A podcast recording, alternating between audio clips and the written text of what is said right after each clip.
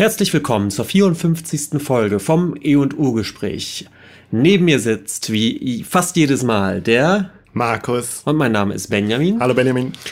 Es ist kurz vor Weihnachten, wir nehmen in Köln auf. Und, bei dir äh, mal wieder. Letztes Mal waren wir ja bei mir. Mhm. Und es ist eine Klassikfolge. Wir haben keinen Gast heute. Nein, auch keine Gästin. Zwei Haben übrigens lange nicht mehr. Nein, das stimmt. Wir brauchen mal wieder eine Gästin. Mhm. Also wenn sich irgendjemand angesprochen fühlt, gerne melden. Ja. So. Äh, wir haben wie immer zwei Themen äh, mitgebracht. In der zweiten Hälfte soll es gehen um die neuen Wilden, eine Malereibewegung um ja. 1980 in der Bundesrepublik Deutschland. Ja, ja. Und äh, du fängst aber an mit deinem Thema, von dem ja. ich noch nichts weiß. Nee, du, du wolltest mir nichts erzählen. Nichts von dem, ja. Ich habe irgendwann schon mal erzählt, äh, also habe ich schon mal gesagt, ja, da möchte ich mal drüber reden. Aber ähm, jetzt aktuell weißt du nicht, äh, worum es geht. Und zwar, es geht um den niederländischen Maler und Illustrator Rien Portfleet. Sagt dir der Name was, Benjamin? Nein, der sagt mir überhaupt gar nichts. Ja, dann greife ich jetzt mal zu meinen Notizen. Oh, er greift zu seinen Notizen. Ja, Rien Portfleet war ein niederländischer Maler. Er hat gelebt von 1932 bis 1995. Ja, und ich glaube, das, was er gemacht hat, fällt dann doch eher so in den Bereich Illustration. Also er hat vor allen Dingen, ist vor allen Dingen bekannt geworden durch Bücher, die er illustriert und verfasst hat. Ganz besonders bekannt sind die Heinzelmännchen-Bücher von ihm. Ich hole die jetzt auch mal, dann kannst du die mal, die mal so ein bisschen angucken. Die ZDF Heinzelmännchen? Nee, die Nein. heißen ja Meinzelmännchen. Genau. Also, ich habe jetzt hier eine, ein, ähm, das große das Buch große der Heinzelmännchen. Das lag nämlich der einst bei meinem Vater im Bücherregal. Ich glaube, er hat es sich ausgeliehen. Ich habe ihn jetzt nicht nochmal gefragt. Ähm, und hat es nie zurückgegeben. Nee, das ist die Geschichte nein, jetzt. Aber es lag da halt und ich meine, ich habe ja schon mal, wir haben ja glaube ich mindestens schon einmal darüber geredet, dass ich irgendwelche Buchentdeckungen bei meinem Vater im Regal gemacht habe.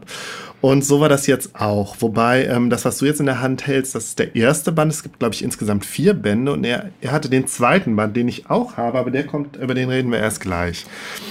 Das ja. große Buch der Einzelmännchen ist überhaupt nicht so groß, weil es ist so ein nee. kleines ulstein Genau. Und zwar ist das die kleine Taschenbuchversion, aber es gibt so. davon ähm, halt auch so ein großes also so ist es, glaube ich, ursprünglich in so einem Al also Albumform gewesen. Okay. Ja, verfasst von äh, besagten Rien Portfleet, der vor allen Dingen die Bilder gemalt hat und ähm, ich glaube, der sein Co-Autor beziehungsweise der Texteschreiber ist der Will Heuchens. Also äh, ja, ich kann kein Niederländisch. Heugen, Heugen, Heugen, ja. Bröger, Brocher. Ja.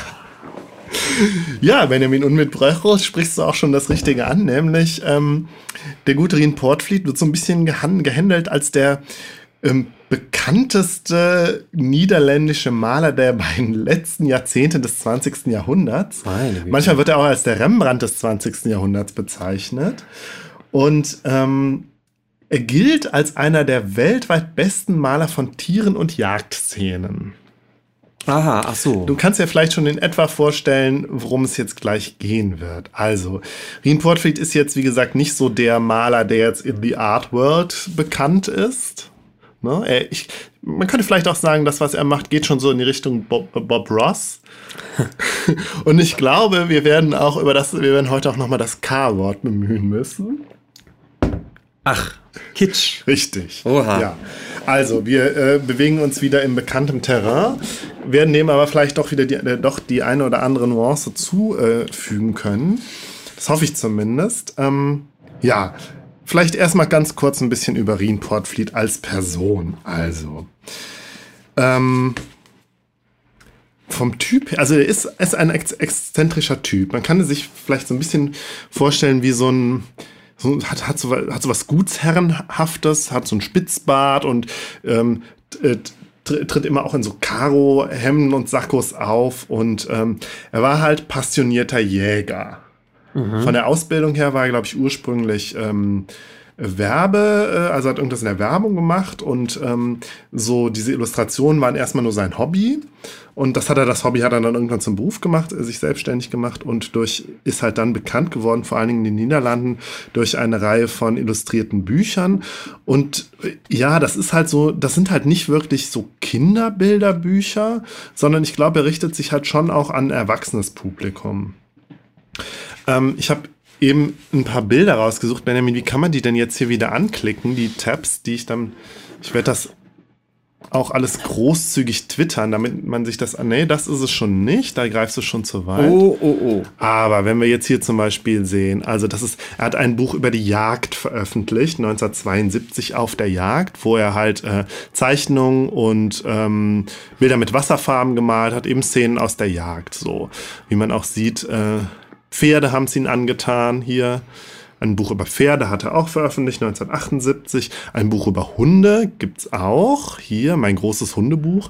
Die sind auch alle, also ich glaube, es sind eigentlich alle seine Bücher auf Deutsch veröffentlicht worden. Mhm. Und es ist, ähm, also man erkennt schon so seinen, seinen Stil. Also, äh, ja, also immer so ähm, so Zeichnungen dann ne, sind abgebildet neben den, neben den Wasserfarbbildern und immer halt auch, glaube ich, in Öl hier. Das hat es mir natürlich besonders angetan. Er hat äh, 1993, ähm, sein letztes großes Buch müsste das gewesen sein. Auf Deutsch heißt das Rückwechsel von Jägern, Wild und unserer Geschichte. Auf Englisch Journey to the Ice Age, also Mammoth, Mammoths and Other Animals of the Wild, also wo er ähm, so pra praktisch die, die Jagd äh, so bis ins ähm, Eiszeitalter zurückverfolgt. Und man erkennt auch so, auch so diese, diese nebligen, äh, düsteren Landschaften so im Hintergrund, das ist halt auch so sein, sein Ding. Ja, aber bekannt geworden ist er ja vor allen Dingen eben, wie gesagt, durch das Heinzelmännchen-Buch. Und ich denke mal, über das will ich jetzt vor allen Dingen reden. Ähm, nee, ich, nee, stimmt, ich habe noch was vergessen. Ich bin nämlich bei der Recherche darauf gestoßen. Wie heißt das? Das heißt Recherche. Jetzt mach dich doch nicht darüber lustig. Du hast mich, Jahre, du ja. hast mich jahrelang korrigiert. Dass, ich bin ja auch hier ins Rheinland gezogen. Ich muss damit ja klarkommen, dass hier SCH und CH auch einfach, dass die Grenzen da fließen. Ja, aber das, man muss das Problem vielleicht wirklich mal erklären, dass es mir als Rheinländer wirklich schwer fällt, SCH und CH auseinanderzuhalten. Und dann kommt so ein Wort wie Recherche, was man, glaube ich, wirklich mit CH schreibt. Ne? Recherche. Oh, ja. nee, ich glaube, es wird mit CH geschrieben. Ja, aber, aber man spricht es, glaube ich, Recherche aus, weil es nämlich französisch ist. Franzö Nein, es wird natürlich mit CH ja. geschrieben, wird Genau, deswegen ist das nochmal besonders schlimm für mich. Jetzt habe ich nämlich mühsam gelernt, dass man das CH auch wie ein CH ausspricht. Jetzt klick doch mal da drauf. Ja. So, und jetzt sind wir nämlich bei dem Artikel äh, Der Wild und Hund. ja, die be bekannte deutsche Jagdzeitung. Und da gibt es ein kleines Porträt von, von Ried Portflieg. Ich glaube, anlässlich seines 20. Todestags. Und da wird nämlich auch geschildert, die, seine Jagdpassion geschildert und seine ganz besondere Beziehung ähm, zum Wild und zur Jagd und so. Und da äh, hat man auch schon das Gefühl, das ist halt auch ein Exzentriker gewesen. Mhm. Wir sehen ihn hier, äh, also er hat sich selber porträtiert, wie er malt und wie er vor sich so einen abgetrennten Hirschkopf auf dem Boden liegen hat. Und ähm, ja, dann wird ja auch so geschildert. Also er war wohl befreundet mit mindestens einem der ähm, äh, früheren Chefredakteuren der Jagd und Hund. Und jetzt ist äh, dieser ähm, Chefredakteur Horst Reetz einmal ähm, mit ihm jagen gegangen und dann beschreibt er, was dann anschließend passierte. Rien streichelte den Balk des Waschbären, er fühlte die Haare und ließ sie durch die Finger gleiten. Er umfasste mit den Händen die Proportionen des Wildtierkörpers, befasste sich lange mit Kopf und Rute und hielt immer wieder seine Nase an den warmen Tierkörper, um die Witterung intensiv in sich aufzunehmen und mit all seinen Sinnen die Eigenart dieses Wildtiers zu spüren. In ähnlicher Weise sah ich ihm sah ich ihn dies mit Rehbock und Fuchs tun. Ja, also. Mhm. Ich will es mal, um es mal freundlich zu umschreiben, äh, mit Rien Portfleet tauchen wir hier so ein bisschen auch in so eine äh, doch fremdartige Kultur des Jagens ein. Ähm, man könnte auch sagen, es ist ganz schön, es ist alles ganz schön ekelhaft.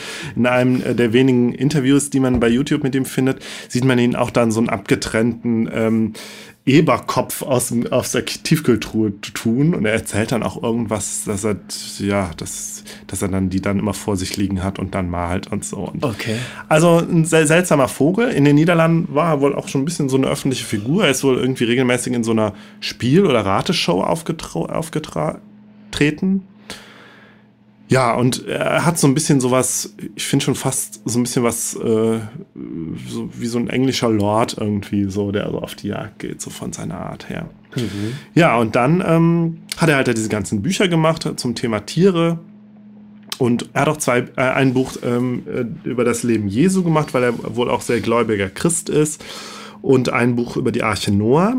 Und eben dann halt die Heinzelmännchenbücher. Und ich finde, die sind so ein Phänomen, ja, so ein Unikum, äh, dass, äh, dass ich gedacht habe, da, da könnten wir mal ein bisschen näher drüber reden, weil es, glaube ich, auch ganz recht anschlussfähig ist an, an das, worüber wir schon geredet haben und was mich auch tatsächlich so interessiert. Ja, also die Heinzelmännchen. Ähm, das ganze, diese ganzen, die ganze Buchreihe, ich habe ja gesagt, es sind, glaube ich, vier erschienen. Ich glaube, die beiden ersten sind aber so die wichtigsten. Das, das große Buch der Heinzelmännchen, ich muss noch mal gerade gucken, was wir eben schon hatten, ist ähm, 1976 äh, in den Niederlanden erschienen. Leven en Werken von, het, von de Kabouter. Ja, die Kaba ganze Wahrheit über Herkunft, Leben und Wirken des Zwergenvolkes. Genau. Wobei ganz wichtig, die sehen zwar exakt aus wie Gartenzwerge, sind aber halt Heinzelmännchen. Und Zwerge gibt es auch in diesem Universum, was da Portfleet und Huygen uns ähm, ähm, porträtieren, aber spielen keine Rolle und haben auch keine Bärte. Und ähm, ja, also das Ganze muss man sich so vorstellen.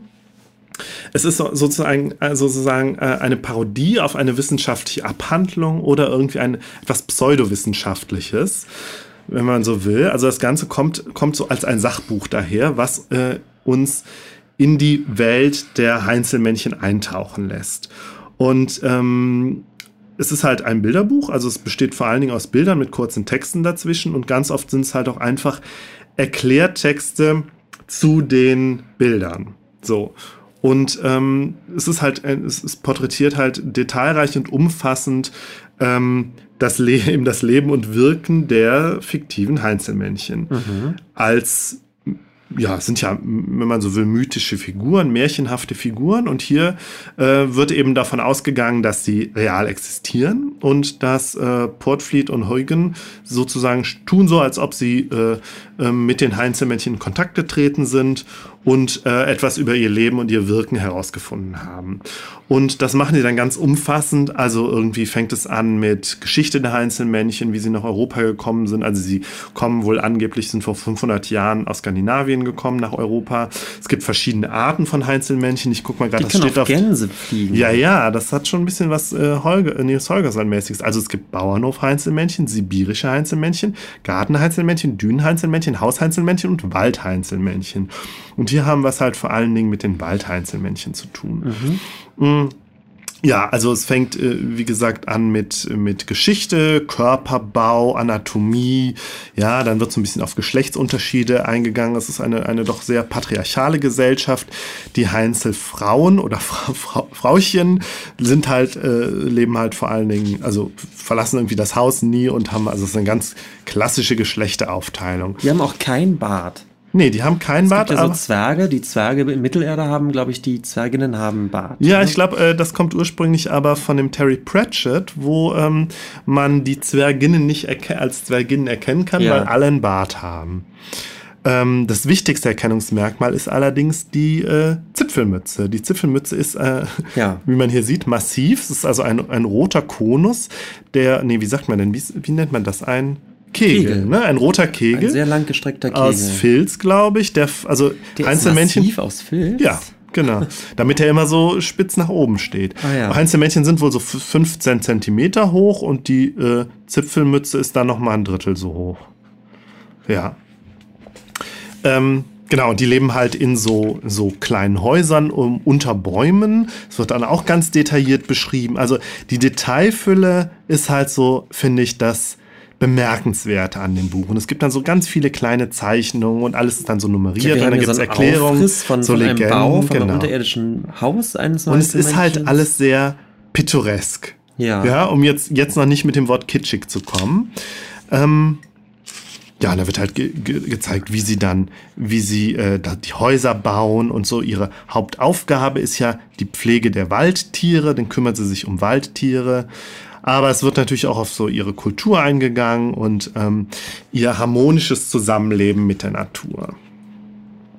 Vielleicht kennst du auch die äh, Zeichentrickserie David der Kabauter. Hast du das schon mal von gehört? Nee, das, das war eine Zeichentrickserie in den 90ern, die eine, tatsächlich eine Verfilmung der, äh, dieser Bücher ist. Mhm. Und ähm, habe ich auch nie gesehen, habe ich jetzt zur Vorbereitung mal zwei Folgen gesehen und es ist wirklich, zumindest die ersten beiden Folgen waren sehr nah an den Büchern. Also während diese Bücher, also vor allem das erste Buch, erzählt eigentlich keine Geschichte, sondern ist wirklich so in Form eines Sachbuchs aufgemacht.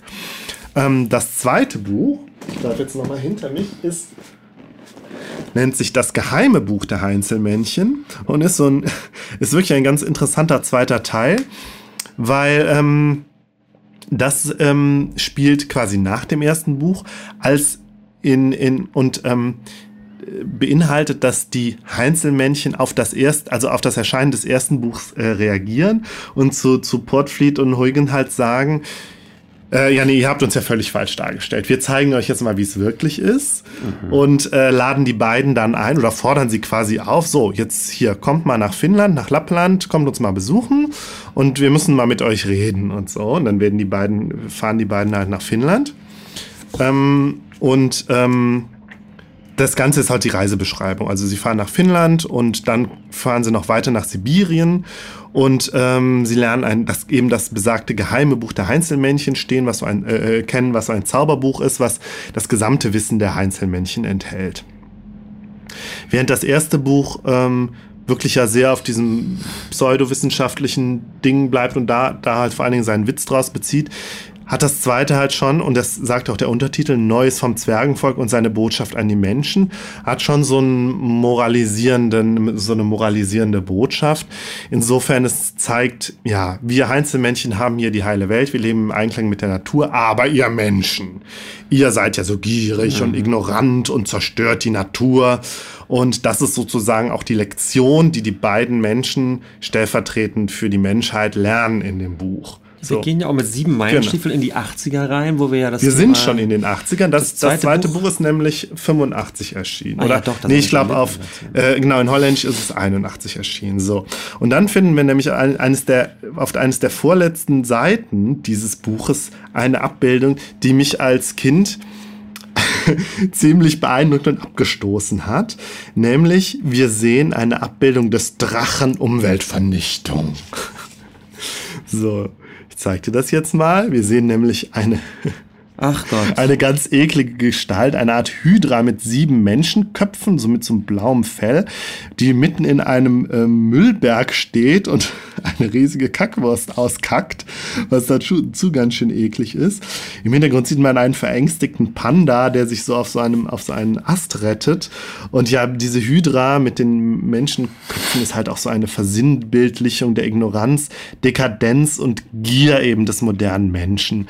Und ähm, diese, dieses Wesen hat so, er hält in den Armen halt auch so ganz viele waren und alles Schlechte der alles Welt, Schlechte ja, der Elektrogeräte, genau. eine Verkehrsampel, eine, eine Steckdose. Genau. Also es hat mich als Kind fasziniert und angeekelt und ähm, ich glaube, das, dieses Bild verkörpert, was, es fällt auch so ein bisschen aus dem Rahmen, während das Rest, der Rest des Buches ja wirklich auf diese absolute Idylle pocht, ist das hier der große, der große Schock am Ende, der uns halt äh, vor Augen halten soll, wie schlimm es mit dem Menschen, äh, wie schlimm es um den Menschen steht. So, und dass es dass er schleunigst eine Kehrtwende machen muss und auch mhm. wieder im Einklang mit der Natur leben muss.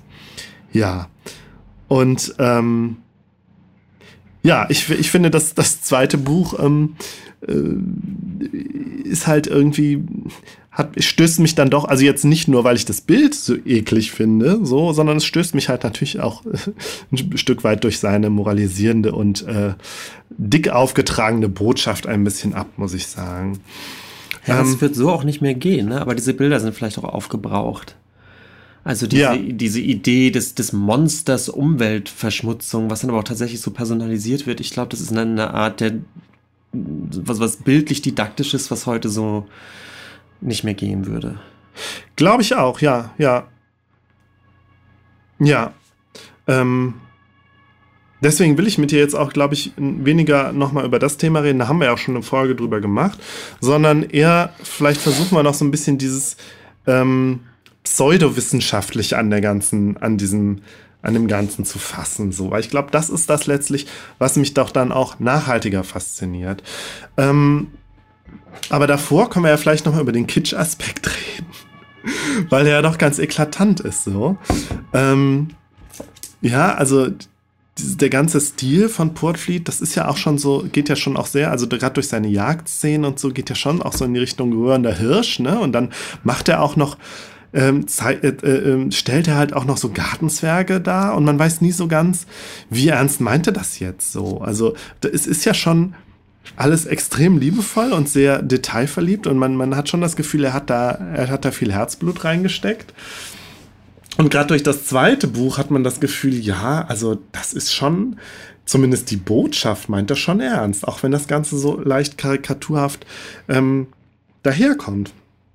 Und von daher finde ich, ähm, finde ich, es ist, es ist schon so ein bisschen eine Herausforderung, weil ich, ich finde, man kann es nicht als, als reinen Kitsch irgendwie abqualifizieren. Ähm, sondern es hat schon irgendwie noch so ein bisschen was, was darüber hinausgeht und ein bisschen ähm, zumindest meine Faszination angeregt Ich habe das Gefühl kind. mal wieder, wie häufig das uns dieses Wort Kitsch oder ja. Kitsch als Kategorie versuchen wollen zu fassen, dass uns das eher so ein bisschen hinderlich ist. Ja. Zu überlegen, wo das eigentlich herkommt, weil ich es ist halt so eine etwas betuliche Art des, dieses sehr illustrativen, weil man kennt ja tatsächlich ähm, äh, Tierbücher, die so gemacht sind aus der Zeit. Und letztendlich kommt er ja auch genau aus der genau, Richtung. Ja. Oder? Und er wendet jetzt diesen Stil auf, auf, auf diese im Prinzip ja auch ein, ein Tierbuch oder ein Wissenschaftsbuch mhm. an, die bloß eben jetzt ein fiktives, fiktives Wesen darstellt. Mhm. mhm.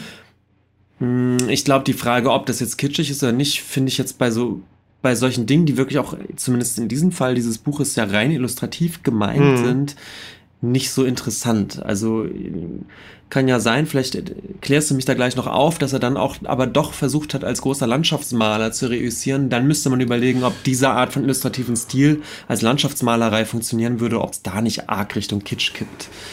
Aber jetzt für diesen illustrativen Naja, aber ich meine, er macht halt, so. äh, ja, aber es, die Einzelmännchen sehen aus wie Gartenzwerge. Ja, aber Und das ist doch auch vielleicht der Witz, oder? Ja, aber ist es dann ist es dann rein witzig? Oder ist es, also ich meine, für mich bleibt, also jetzt wirklich, wie gesagt, abgesehen von diesem Umweltschutzthema, für mich bleibt da schon so ein gewisses, also eine, eine, eine Mischung aus Abgestoßensein und Faszination irgendwie.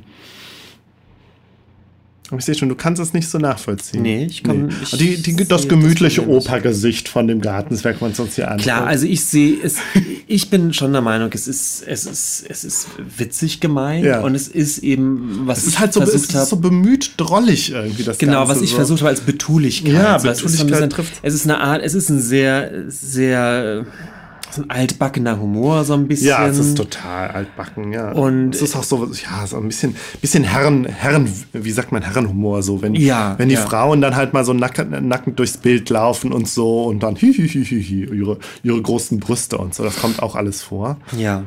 Hm. Ja, okay, also, ja, dann, hm.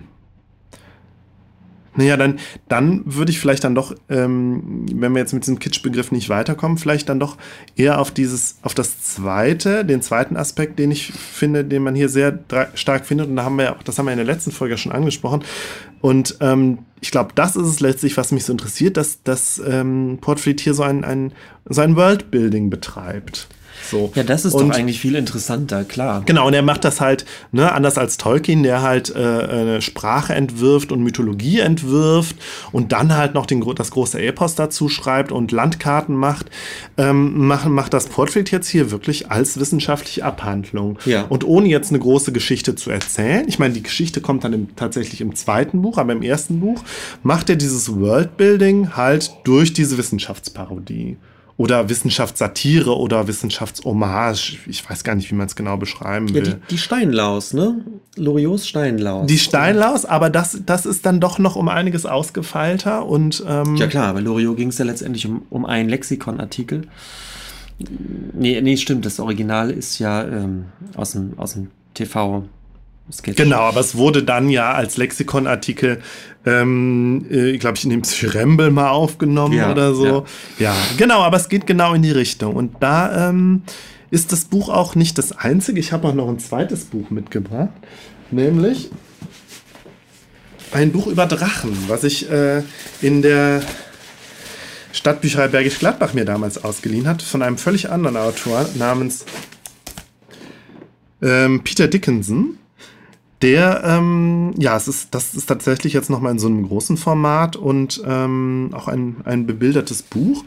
Und äh, es entwirft ja eine, eine Theorie, also eine in sich schlüssige Theorie darüber, dass Drachen tatsächlich gelebt haben. Mhm. Das Buch kommt jetzt wirklich nicht so sehr wissenschaftlich, also so sieht nicht so wissenschaftlich aus, aber es wirft, entwirft die Theorie, dass Drachen von den Dinosaurier abstammen und irgendwie im, im, ähm, äh, in, nach den Dinosauriern in der Zeit gelebt haben und ähm, fliegen konnten, weil sie ähm, so Gase in ihren Knochen gespeichert haben, sodass sie pra praktisch wie Ballons fliegen konnten. So okay. hier sieht man auch dann so ein Abstammung, also so, eine, so, ein, ähm, so ein Stammbaum und da sieht man halt auch die, die Drachen, die dann halt im Tertiär und im Quartär gelebt haben sollten. Und ähm, ja, das ist letztlich das, das ähnliche Prinzip, dass das ähm, mittels ja so mit so, so, so wissenschaftlich anmutender äh, Struktur irgendwie, ja, mhm. eine Welt geschaffen wird. Wobei ich finde, dass das hier mit den Heinzelmännchen noch mal umfassender gelungen ist. So, und wir haben dann auch dann die ganzen, ja, ne, es hat dann Fußnoten, das Ganze, und kommt mit wissenschaftlichen Begriffen äh, daher, also pseudowissenschaftlich ausgedachten Begriffen. Und dann dieses, dieses Umfassende, ja, das also über, über alle Bereiche wird was gesagt. Und es ist halt so, ja, wie so ein Forschungsbericht tatsächlich so, der, der so, ähm, so, so eine Pionierleistung irgendwie auch darstellt. Wir sehen hier auch übrigens, es gibt, hatte ich ja eben ja schon gesagt, es gibt auch andere ähm, Wesenheiten, so Elfen, Kobolde. Hier sieht man einen Zwerg, der hat keinen Bart, aber eine Spitzhacke. Mhm. Und dann natürlich die Trolle. Die Trolle sind die Erzfeinde der, der äh, äh, Heinzelmännchen. Die haben, äh, die sind äußerst dumm. Es wird auch immer wieder betont, dass sie absolut dumm sind, aber mhm. sehr böse. Sehr dumm, aber böse. Und ähm, das kommt übrigens auch in der, in den David, in der David der Kabauter-Folge direkt vor, dass die Trolle den armen David äh, gefangen nehmen und ihn dann auch seinen Hintern auf einem, auf einen Schleifstein setzen. So. Und ähm, ja, hier sieht man nochmal einen. Also die Trolle sind, wie gesagt, äh, urböse und haben so ein bisschen was von diesen Tolkienschen Orks. Ich finde, der Vergleich mit Tolkien hinkt übrigens gar nicht so sehr. Also nicht, das, nicht nur, dass, dass ähm, Portfolio vom Typ so ein bisschen so ein Tolkien-artiger äh, äh, ähm, Typ war, sondern auch so diese, ja, ich meine, er entwirft ja hier irgendwie auch keine, ja, also Tolkien hatte die Hobbits und äh, Portfleet hat halt die Einzelmännchen. Ähm, ja, und was, was, was Portfleet macht, könnte man, wenn man, wenn, wenn ähm, Tolkien ja irgendwie das High Fantasy, wir haben ja schon mal so ein bisschen über die Begriffe gesprochen, könnte man das hier als Low Fantasy bezeichnen, wobei da, ich glaube, das hatten wir auch schon mal, diese Begrifflichkeiten nicht so ganz klar sind. Also ähm, High Fantasy, du entschaffst halt eine völlig eigene Welt, die so außerhalb von Zeit mhm. und Raum so ein eigenes Universum bildet. Und hier ist es so ein bisschen wie bei Harry Potter. Also es gibt so eine Parallelwelt, die jetzt hier total ausgeschmückt wird, eben durch diesen, durch diesen Weltenbau. Ja. so viel zum Thema Rien Portfleet. Und ähm, er hat ähm, auch ähm, andere Künstler inspiriert. Und zwar, ähm, also zuerst mal habe ich, hab ich übrigens an die Gummibärenbande gedacht. Die, ja. Diese Disney-Serie, wo ich dachte, ja, das sind zwar, das sind ja hier zwar äh, keine, äh, keine Bären, aber die leben auch so. Bei der, ich fand das bei der Gummibärenbande, was ich als Kind geguckt habe, auch immer so faszinierend, was die alles für Gerätschaften haben und die wohnen ja auch unter so einem Baum und ja, das ist halt schon alles sehr ausgeklügelt und die mhm. haben so ihre Technik und also genau das, was die Heinzelmännchen auch haben. Ähm, Oder die Fraggles. Ja, die Fraggles zum Beispiel auch. Wobei, ich finde, da muss man wirklich gucken, ob das ähm, ja, wer weiß, vielleicht haben die sich, haben die, haben die, die Macher da doch alle das, das große Buch der Einzelmännchen gelesen, weil in den USA war das wohl ein richtiger Bestseller. Ach, okay. Ja. Ähm, ist auch in viele Sprachen übersetzt worden. Also es war tatsächlich, ist tatsächlich so ein bisschen so ein, so ein Kultbuch gewesen, irgendwie Ende der 70er. Ähm, ja, und hier sehen wir jetzt, ähm, das werde ich auch bei Twitter mal rumschicken, von dem Jakub Rosalski. Rosalski ist einem polnischen äh, Illustrator und Maler, der äh, ja, ich glaube, für so, vor allen Dingen so Videospiele äh, so Design, Design äh, irgendwie beigetragen hat. und ähm, sich auch inspiriert hat von Portfleet. Äh, hat wohl auch als Kind die Portfleet-Bücher gekannt. Und jetzt sehen wir hier so eine Szene, äh, wie so zwei, zwei Zwerge oder Einzelmännchen auch mit, mit roten äh, Mützen bekleidet vor einer Katze, vor einer neugierigen Katze fliehen. Ein anderes Bild ist vielleicht, äh, ja, hier. Hier sehen wir nochmal das gleiche mit einem Hund. Hm. Und der Rosalski ist ähm, vor allen Dingen aber bekannt dafür, dass er äh, ja so pff, alternative Welten zeigt ähm, mit so ähm, ja, so, so laufenden Roboter, Roboter, äh, wie sagt man, Kampfrobotern, so Mechas irgendwie, die im Hintergrund hin und her laufen. Mit der Vordergrund, äh, im Vordergrund hier sehen wir tatsächlich so einen Bären. Also es hat auch alles sowas, sowas Sibirisches irgendwie, ähm, so, ähm, äh, so Steampunk, so eine Steampunk-Atmosphäre macht er ja vor allen Dingen. Hm.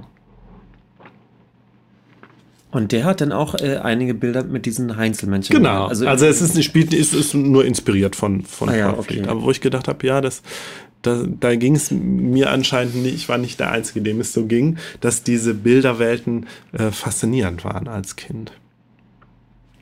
Ja, ich meine, es zeugt auch von diesem großen Spaß, eben so pseudowissenschaftlich zu arbeiten und so Systematiken zu erstellen. Mhm. Oder ähm, eben hier so eine gesamte Lebensweise von so einem fiktiven, von, von so einem fiktiven Wesen sich auszudenken. Mhm. Und man kann schon vorstellen, dass es natürlich großen Spaß macht, wenn er tatsächlich aus der Art von Literatur kommt, sowas jetzt sozusagen mal sich auch auszudenken. Also Total. so ein bisschen auszuflippen Total. in dem Rahmen, in dem man sich eigentlich eh bewegt als Literat. Ne?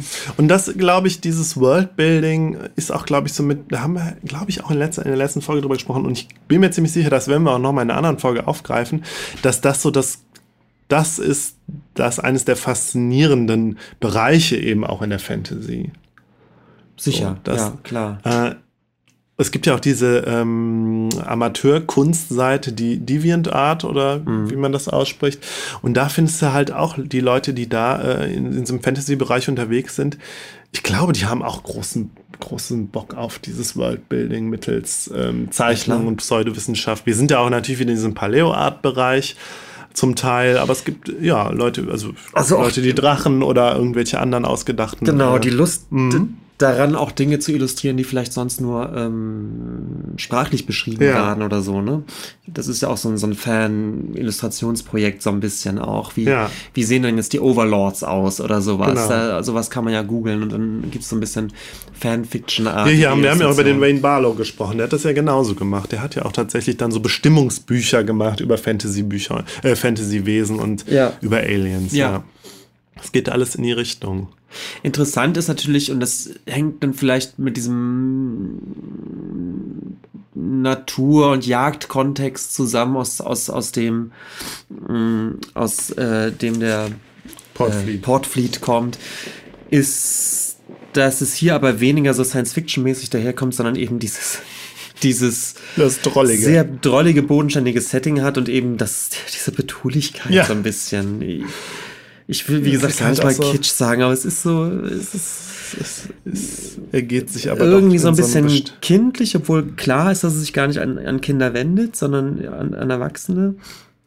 Mm, aber ich glaube, das ist auch genau das, was er machen will, oder? Das ist so ein bisschen als wie so ein schwärmerisches Naturkundebuch daherkommt, so ein ja. bisschen, aber so ein bisschen poetischer. Also so die Art von, von Naturbüchern ja. gibt es ja, weißt du, mit, mit den schönen Illustrationen, ja. wo dann eben auch mal das Aquarell mit einer Morgenstimmung mit, mit, mit Hirschen. Im, ja, der rührende ist, Hirsch. Also genau, ja. sowas gibt es ja auch als, als Naturbücher und ich glaube, da dockt es natürlich an und das ist also, glaube ich, die, die Stimmung, die er auch Total, ja, will. ja. Oder in der er sich auch zu Hause fühlt. Ich mhm. weiß gar nicht, wie das ist halt die Frage, wie, wie, das ist ja nicht ironisch gemeint, das ist eher eine Art von Parodie. Ja, ist es nicht, ist es nicht vielleicht, das ist ja die Frage. Ich glaube, ein bisschen ironisch, es ist irgendwie schon augenzwinkernd gemeint, aber schon mit sehr viel Liebhaberei, glaube ich. Ja, weil er natürlich diesen, ja. diesen Duktus dieser Illustration und auch der Beschreibung natürlich sehr gut kennt und natürlich auch dann mhm. gut, gut, aufs Korn nehmen kann mit so einem mhm. Augenzwinkern dann. Mhm. Ähm. Ja, es ist halt, ich habe das Gefühl, es ist genauso dieser, dieser leicht ironische, aber sehr liebevolle Blick, den Tolkiens halt auf die Hobbits hat. Mhm. So. Ja, so würde ich das halt vielleicht. halt einschätzen. Ja. ja, das Interessante ist ja wirklich, dass bei Tolkien, wie du schon sagtest, da kommt natürlich dann der, gro der große Mythos und Mhm. die, die dicken, dicken Bände, in denen sich dann diese Geschichte entfaltet, sozusagen hinterher. Bei Tolkien ist das Worldbuilding ja sozusagen ein Fundament für das große Epos. Und hier. Ähm, Ja, wobei es ja immer hieß, Tolkien ging es ja vor allen Dingen um die Sprache und dann ging es ihm irgendwie um die Mythen und um die äh, um das Worldbuilding und dann erst um tatsächlich um den Herr der Ringe. So. Vielleicht, ja, aber es gab ja eben dann auch noch den Herr der Ringe. Mhm. Ja. Und was Vergleichbares gibt es dann ja hier nicht. Also dafür ist ja von Anfang, glaube ich, auch diese, diese Welt dann vielleicht auch zu, zu klein. Also, Ja, es ist halt ja keine, es ist ja wie gesagt keine, keine komplett erschaffene Welt, sondern nur so eine Parallelwelt irgendwie. Ja, wie bei Harry Potter. Und ich meine, die J.K. Rowling macht ja ähnliches, so mit ihren, mit ihrem Pottermore und so und schmückt das Ganze ja immer weiter aus. Ja. Wir sind zwar in Köln, ja, und in Köln gibt es auch die berühmte Heinzelmännchen-Legende. Kennst du die eigentlich? Nein, die kenne ich nicht. Du erzählst die. Ja, ich habe, da habe ich jetzt auch gar nicht mehr nachgeguckt, aber es geht irgendwie darum, dass, dass die Heinzelmännchen irgendwie irgendwo im, in einen, einen, ich weiß nicht, was es jetzt genau war, ein Handwerksbetrieb oder ein Laden oder ein Haus immer gekommen sind und geholfen haben und über Nacht immer alles aufgeräumt haben oder irgendwie Brot gebacken haben. Ich weiß es gar nicht mehr so genau. Und dann war aber eine, eine Frau, die da gewohnt hat, die Müllerin oder Bäckerin oder was weiß ich, so neugierig und hat auf die Treppe irgendwie, ich glaube, Erbsen gestreut. Und dann sind dann in der Nacht die Heinzelmännchen da ausgerutscht und runtergefallen und dann sind sie nie wieder gekommen. Ah. Ja, also hilfreiche, so hilfreiche Hilfsmännchen, die dann. Haben die nicht auch immer die, die Kleidung geflickt vor allem? Ja, irgend, es war, es war irgendwie sowas. Es ist jetzt ein bisschen peinlich, dass ich es nicht so genau weiß, obwohl wir hier so Luftlinie irgendwie einen halben Kilometer vom Heinzelmännchenbrunnen entfernt sind, diesem, diesem Brunnen, wo das Ganze dargestellt ist. Wo ist das denn? Das ist, ähm, am, es ist in der ganzen Nähe vom Dom. Habe ich überhaupt nicht vor Augen. Dann zeige ich dir das mal. Dann ge- gehen wir mal ein Heinzelmännchen. Du, äh, Heinzelmännchen Genau, und ich muss ja wahrscheinlich dann die, die richtige Geschichte der Kölner Heinzelmännchen noch nachreichen. Aber die kommen hier auch nicht vor in dem, in dem Buch. Auf, auf äh, Niederländisch sind das, wie gesagt, die Kabauter. Und ich vermute, deswegen haben sie dann auch gesagt, wir nennen das, wir nennen die Serie auch David der Kabauter. Ich meine, es gibt ja den, das Kabauter, den Kabautermann. Das ist ja so ein, so ein Gnom, der auf so Schiffen das un, sein Unwesen treibt. Ähm, und ähm, nehmen, nennen es halt nicht Heinzelmännchen. Ja, Benjamin, das war mein Thema. Ja, Das ist, doch ein, das ist doch ein bisschen weihnachtlich, finde ich. Auch wenn die Heinzelmännchen selber in dem Buch äh, nicht Weihnachten feiern, ist ähm, irgendwann später noch ein, ein Weihnachtsbuch von den Heinzelmännchen erschienen. Also was tatsächlich, wo es tatsächlich um Weihnachten geht, aber das besitze ich nicht. Das war mein Thema. Machen wir eine kurze Pause. Wir machen eine kurze Pause.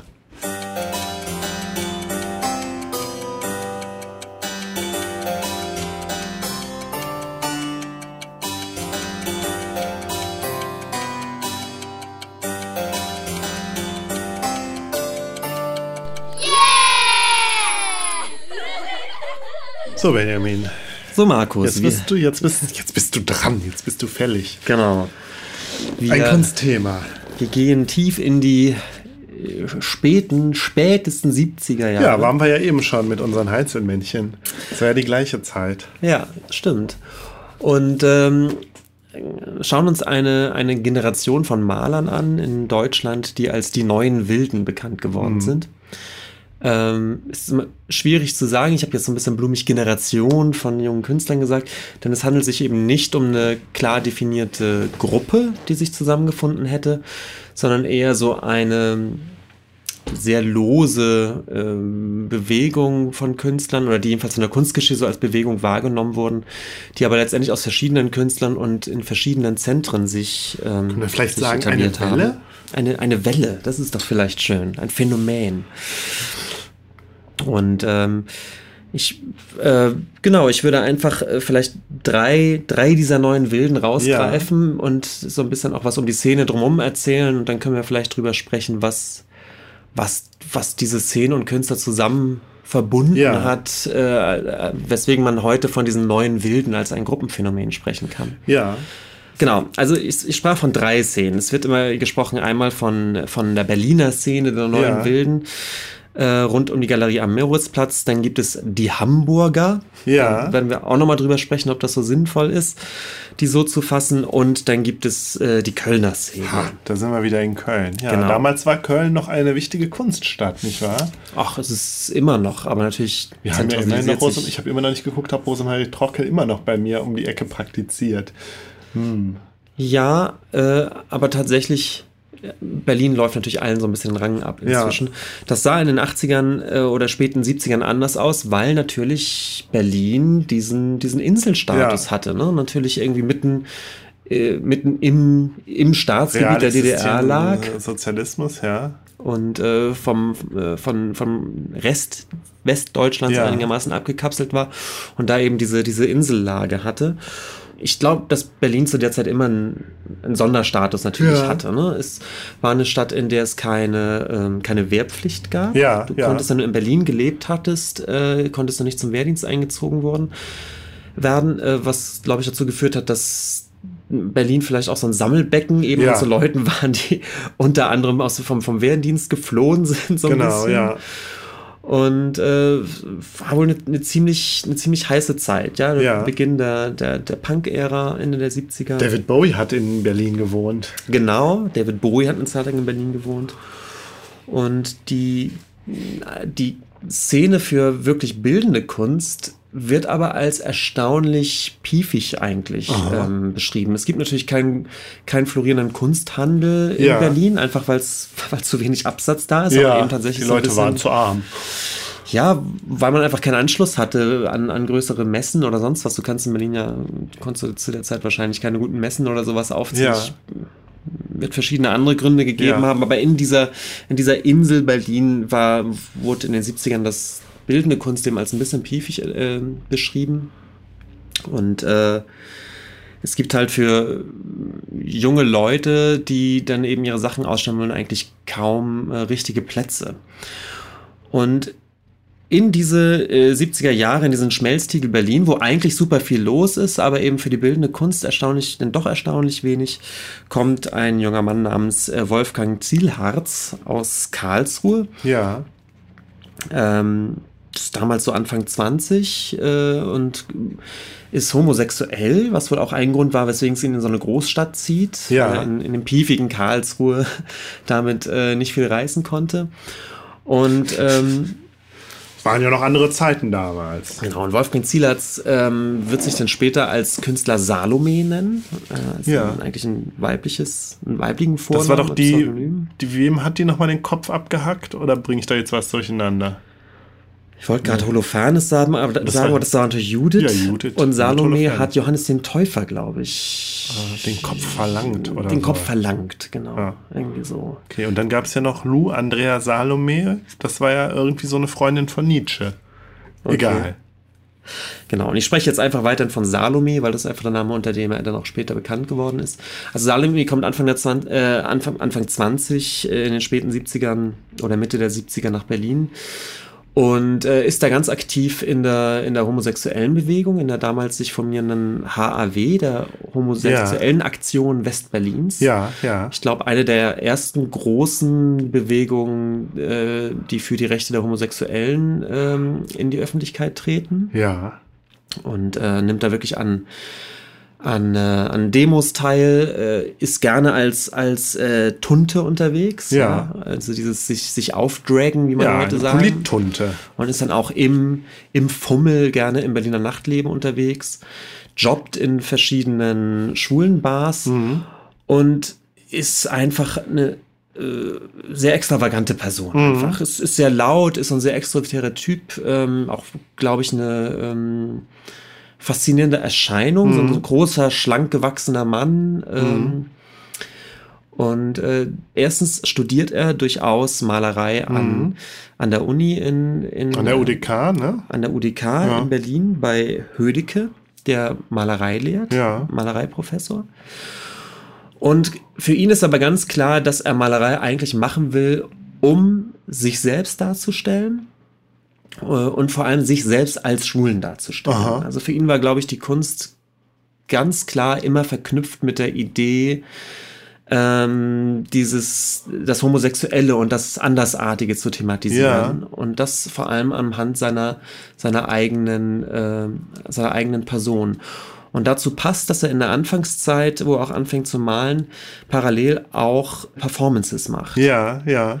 Ähm, interessant ist, man mit Zeitgenossen der damaligen Zeit spricht, haben die gesagt, naja, eigentlich hat Salome immer Performance gemacht, sobald er in einen Club kam und angefangen hat, äh, wie, wie Tunden das ja oder Transen das ja auch häufig machen, weißt du, die kommen in so einen Club rein und sprechen die Leute an ja. und machen Gags mit denen, so stelle ich mir Salome auch vor und das wird von vielen Zeitgenossen beschreiben das eh schon als eine Art von Dauerperformance. Ja. Aber darüber hinaus gab es von Salome eben tatsächlich auch wirklich künstlerische Performances, eine bestand daraus, dass er sich ähm, zwölf Stunden lang in ein äh, Käfig gesetzt hat, in, in ein Schaufenster, in ja. ein Schaufenster gelegen hat und sich und einfach verschiedene Posen eingenommen ja. hat und die Betrunkenen natürlich dann an die Scheibe geklopft haben und er sich dabei eben so so präsentierte. Ja. Ähm, war das denn auch so ein bisschen pornografisch? Also war, war immer. das irgendwie sexuell? Ja. Immer. Also gerne in Straps, spärlich bekleidet äh, und ich muss hier denken an den, jetzt fällt mir der Name nicht ein, über den wir schon, über den ich schon mal gesprochen habe in einem unserer frühen Folgen hier, der. Ach so, äh, Lee Bowery. Ja, genau. Ja. ja. Ja, und Lee Bowery war ja was später, ne? Ich meine. Glaub ja. Oh Gott, ja. Diese Club Kids waren, glaube ich, in den frühen 90ern. Ja, aber Lee Bowery war ja auch dann. Ich weiß es nicht, ja. Peinlich. Kann man ja alles nachhören. Genau. Und ähm, es gab zum Beispiel eine Performance von, von Salome, die er in, in Aachen in der damaligen neuen Galeriesammlung Ludwig aufgeführt ja. hat, die zum Beispiel daran bestand, dass er Anweisung gegeben hatte, dass das Publikum für die Dauer der Performance, die ungefähr eine halbe Stunde mhm. gehen sollte, den Raum nicht verlassen durfte. Und dann hat er gepupst. und dann ähm, war es eben ein abgedunkelter Raum und äh, im, im Spotlicht vorne stand dann eben Salome der sich ganz langsam in Stacheldraht eingewickelt hat. Uh, da sind wir ja schon wieder ganz bei der Abramowitsch. Ist ja. ein bisschen wie der Abramowitsch, ja. genau. Er hat sich also sehr langsam in Stacheldraht mhm. eingewickelt, bis er eben praktisch bewegungsunfähig in diesem Stacheldraht stand. Und dann eigentlich den Rest der 30 Minuten regungslos so verharrte. Mhm. Ähm, hatte Pumps an, auch wieder nur so eine Art Straps, mhm. also fast nackt, aber ganz klar eben als, als, als Tunte wieder. Mhm. Und, ähm, und nebenbei lief ein Tonband mit so einem Wiener Walzer. Mhm. So ein typischer Wiener Walzer, der sich ständig wiederholt hat. Und mhm. dieses Tonband hat dann irgendwann nach einigen Minuten auch äh, furchtbar angefangen, immer mehr zu leiern. Mhm. Also so, die, die Musik wurde dann auch immer, immer fremdartiger, weil sie so geleiert hat. Und dadurch, dass dann auch wenig passierte, außer diesem, diesem in Stacheldraht eingewickelten Mann zuzusehen, wurde das Publikum natürlich unruhig und äh, wirklich mhm. nach 20 Minuten begannen natürlich die ersten auch rauszuwollen, mhm. wobei ja eigentlich die Maßgabe war, dass man aber nicht raus durfte und dann ist das Publikum natürlich auf die Barrikaden gegangen und irgendwann ist natürlich die Tür geöffnet worden, dann ist sozusagen die Luft auch entwichen mhm. aus der Situation, aber das ist auch... War das ein Skandal? Oder ein Skandälchen? Das kann ich, über ja. die Rezeption damals kann ich wenig sagen. Wir sind jetzt Ende der 70er. Ja. Ich glaube, so der nackte Mann in Stacheldraht war jetzt, ging jetzt sicherlich nicht gerade durch, durch die überregionale Presse. Aber es war wohl eine sehr intensive Situation. Also du meinst, es war jetzt so nicht unbedingt was Neues, was er da jetzt gemacht hat. Nicht der große. Ach, weißt du, äh, Salome hat nicht die Performance-Kunst neu erfunden, ja. Du hast gerade äh, ähm, äh, Marina Abramovic genannt die hat natürlich mit Performance-Kunst schon 10, 15 Jahre früher gearbeitet. Und es gab Leute wie äh, Günter Bruce, äh, ähm, ein Wiener Künstler, der, der sich auch selbst verletzt hat während Performances. Also das, das gab es sozusagen schon als künstlerisches Repertoire an Ausdrucksweisen dieser, dieser Art von, von Aktionskunst. Aber was, glaube ich, neu ist, ist, dass Salome äh, diese Performance-Kunst eben nutzt, um seine Message dieses, dieses äh, Schwulseins oder des Andersseins nochmal ähm, noch zu thematisieren. Und ich, ich glaube, mit dieser Aufladung dieses schwulen Themas, da ist er einer der, der allerersten. Und genau das tut er eben später auch übrigens mit der Malerei. Also ein, ein, ein natürlich schon etabliertes künstlerisches Medium nutzen, um, äh, um damit dann äh, eben das, das Thema der Homosexualität äh, anzubringen. Und das ist das Neue und das ist eigentlich das, wofür Salome bekannt wird damals. Und die, die äh, Performance in der neuen Galeriesammlung Ludwig 1978 hat dann auch den Titel Für meine Schwestern in Österreich. Ja. Und nimmt darauf Bezug, dass äh, damals ähm, in Österreich mal wieder das Schreckgespenst der, der Lobotomie und der psychiatrischen Behandlung von Homosexuellen im Gespräch war. Oh Gott. Also es gab Programme. Das Ende der 70er, das war mir nicht bewusst. Das war mir ja. auch nicht bewusst. Äh, Ende der 70er gab es eben ähm, tatsächlich Bemühungen, ähnlich wie bei Triebtätern, wo ja. das wohl ganz in Anführungsstrichen erfolgreich durchgeführt ja. wurde, ob man nicht Homosexuelle psychiatrisch behandeln könnte, entweder durch Psychopharmaka oder eben tatsächlich ja. durch Eingriffe ins Gehirn, operative Eingriffe, also sogenannte Lobotomien um dann äh, bestimmte Areale des Gehirns irgendwie stillzulegen, um dann eben die Homosexualität große Anführungsstriche zu heilen. Ja, mhm. Das war so die Idee. Und ähm, nicht nur, aber besonders die Homosexuellen sind natürlich auf die Barrikaden gegangen mhm. dagegen. Und ähm, das war eben Salomes Hommage sozusagen an die Situation in Österreich okay. damals. Und vielleicht ist es ein ganz schönes Bild, dieses, ähm, dieses Gefangensein in diesem Stacheldraht mit dem nackten Körper, mhm. was natürlich so ein bisschen ausdrückt, dieses sich nicht bewegen dürfen oder nicht reden mhm. dürfen. Und er eben in, in dieser Drag-Aufmachung die er aber sozusagen dann natürlich verheimlichen muss. Mhm. Ja, dieses Gefühl, mhm. ich, ich kann das nur sehr eingeschränkt aus, mhm. ausleben, weil jede Bewegung, die ich mache, jede Äußerung, die ich mache, die an die Öffentlichkeit tritt, verletzt mich mhm. sozusagen oder führt zu einer Verletzung. Ich glaube, mhm. das ist das Bild, was er, was er da macht. Und ich glaube deswegen auch die Idee, dass das Publikum das eigentlich auch aushalten soll, im Sinne von mhm. diese, diese Beklemmung, dieses in the closet sein ja. irgendwie, die er da so Ja, aber gezwungen betreibt. sein, im Closet zu sein und das halt auch irgendwie sich vielleicht auch körperlich anpassen müssen. Also im Sinne von darauf achten, jetzt bloß keine an, in Anführungszeichen, zu tuntigen Bewegungen zu machen in der Öffentlichkeit oder so. Ja, ja. genau. Sich diesem, ich meine, es gibt ja diesen Begriff des Körperpanzers, das hat, glaube ich, der, ach Gott, heute bin ich schlecht mit Namen hier ähm, der T, T, Teveleit hat das, der hatte auch so eine Unter Untersuchung über Männer im zweiten, faschistische Männer im Zweiten Weltkrieg äh, gemacht und da spricht er vom Körperpanzer, den sich die Männer mhm. so sozusagen unbewusst unterworfen haben oder ange, angelegt haben, sozusagen, mhm. zur, zur Kontrolle. So. Hm. Weiß nicht, ob die Assoziation jetzt passt, aber ja, es ist auf jeden Fall ein sehr starkes Bild. Mhm, mh. Und äh, als, also Salome kommt von dieser Art von Performance-Kunst, die eben immer sehr körperlich ist mhm. und indem er auch, glaube ich, sehr bewusst eben sein Körper als politische Projektionsfläche mhm. nutzt, sozusagen. Ne? Mhm. Und ähm, als er anfängt bei Hödecke Malerei zu studieren, gibt es sogar die Anekdote, dass er zu Hödecke auch sagt, also Hödecke fragt ihn, was, was, was wollen Sie malen? Und er sagt von Anfang an, mich selbst. Ich will mhm. mich malen, was Hödecke auch okay findet. Und äh, ungefähr zu dem Zeitpunkt, wo er auch anfängt zu malen, äh, gründet Salome 1977 dann mit befreundeten Künstlern, die er zum Teil aus dem Umfeld der Hödecke-Klasse kennt, die Galerie am Moritzplatz. Das ist in Berlin, ähm, ja. Äh, in Berlin an der Oranienstraße. Ja ein, äh, ein, ein Fabrikgebäude, wo, wo die eben zwei Etagen beziehen. In einer wird gelebt. Ich glaube, da wohnt er mit, mit Rainer Fetting, mit einem anderen Maler zusammen, den er an der Uni kennengelernt hat. Mit dem er auch eine Zeit lang zusammen war. Ne? Genau, ja. die leben dann eine Zeit lang als Paar. Und in der anderen Etage ähm, äh, entwickelt er mit der Galerie am Moritzplatz so etwas, was man heute Offspace nennen würde. Also es ist keine Galerie im Sinne von äh, Kunsthandel, sondern es ist eher eine Art Offspace. Äh, es wird als Verein geführt, also es mhm. werden andere Künstler eingeladen, einen äh, Mitgliedsbeitrag zu entrichten, wofür man diese Miete so ein bisschen zahlt. Und dafür kann man da eben ausstellen. Mhm. Das heißt, drei um stellen die Künstler aus, teilweise in Gruppen, äh, Gruppenausstellungen, teilweise gibt es eine Einzelausstellung. Und das war der Versuch eben in dieses piefige Berlin mm, so ein bisschen äh, die neue Kunst auch reinzubringen oder die, die diese jungen Künstler auch, mhm. auch ein, äh, eine Plattform zu geben. Und äh, da stellt unter anderem eben auch äh, Salome aus, äh, direkt am Eröffnungsabend beginnt sogar eine Art Performance, dass Salome eben sich auch wieder auf so ein Satin-Tuch regelt, ja. Strapsen. Das ist sozusagen der, der, Beginn der Galerie am Moritzplatz.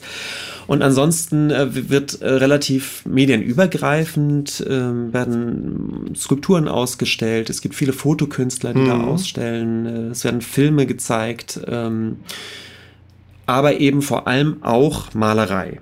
Und ähm, Ende der 70er, also 77, günstig Galerie am Moritzplatz.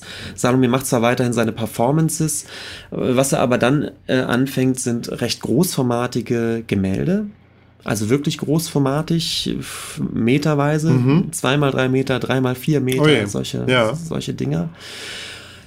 Die ähm, häufig sich selbst als Modell zeigen, äh, fast immer nackt in der, An in der mhm. Anfangszeit und äh, sehr explizit. Also mhm. es wird durch, durchaus kopuliert und es wird geblutet und geblasen mhm. und ge das ist aber keine nette, keine nette Kombination, okay. Ja, ja. ich komme gerade drauf, zeige ich dir gleich. Also hier ist zum Beispiel, wir haben gerade ein Bild vor uns, das heißt Babylon von mhm. Salome 1978, so, also so ein eine Gruppensex-Szene, aber man, ja, es ist schon alles so abstrakt gehalten, dass man zwar sieht, was, was es ist, aber man sieht kein, man sieht jetzt nicht wirklich Details. So. Naja, man sieht Schwänze. Man sieht einen Penis, aber der ist eigentlich auch nur ein Strich. Ich sehe mehrere Penisse. Ja. Und es ist eine sehr expressive Malerei, wie du schon sagst, auch ähm, vom Duktus her, so ein mhm. bisschen abstrahiert. Dicke, dicke Pinselstriche, ja. So, so, ein blutroter Hintergrund, deswegen kam ich auch drauf, das ist irgendwie, das spielt eine Rolle. Ja. Diese doch. Aber warum? Die bluten ja nicht.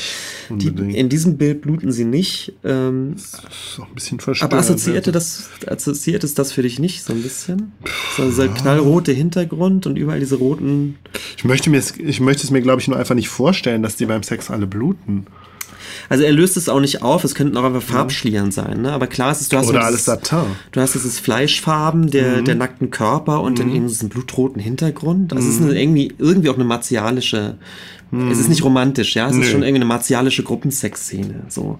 Und äh, ganz bekannt. Ja. Wie würdest du es nennen? Orgiastisch. Orgiastisch, ja. ist doch schön. Ja, eben. Dionysisch. Ist, ja, es muss, muss ja nicht. Welches äh, Wein, ja. ja.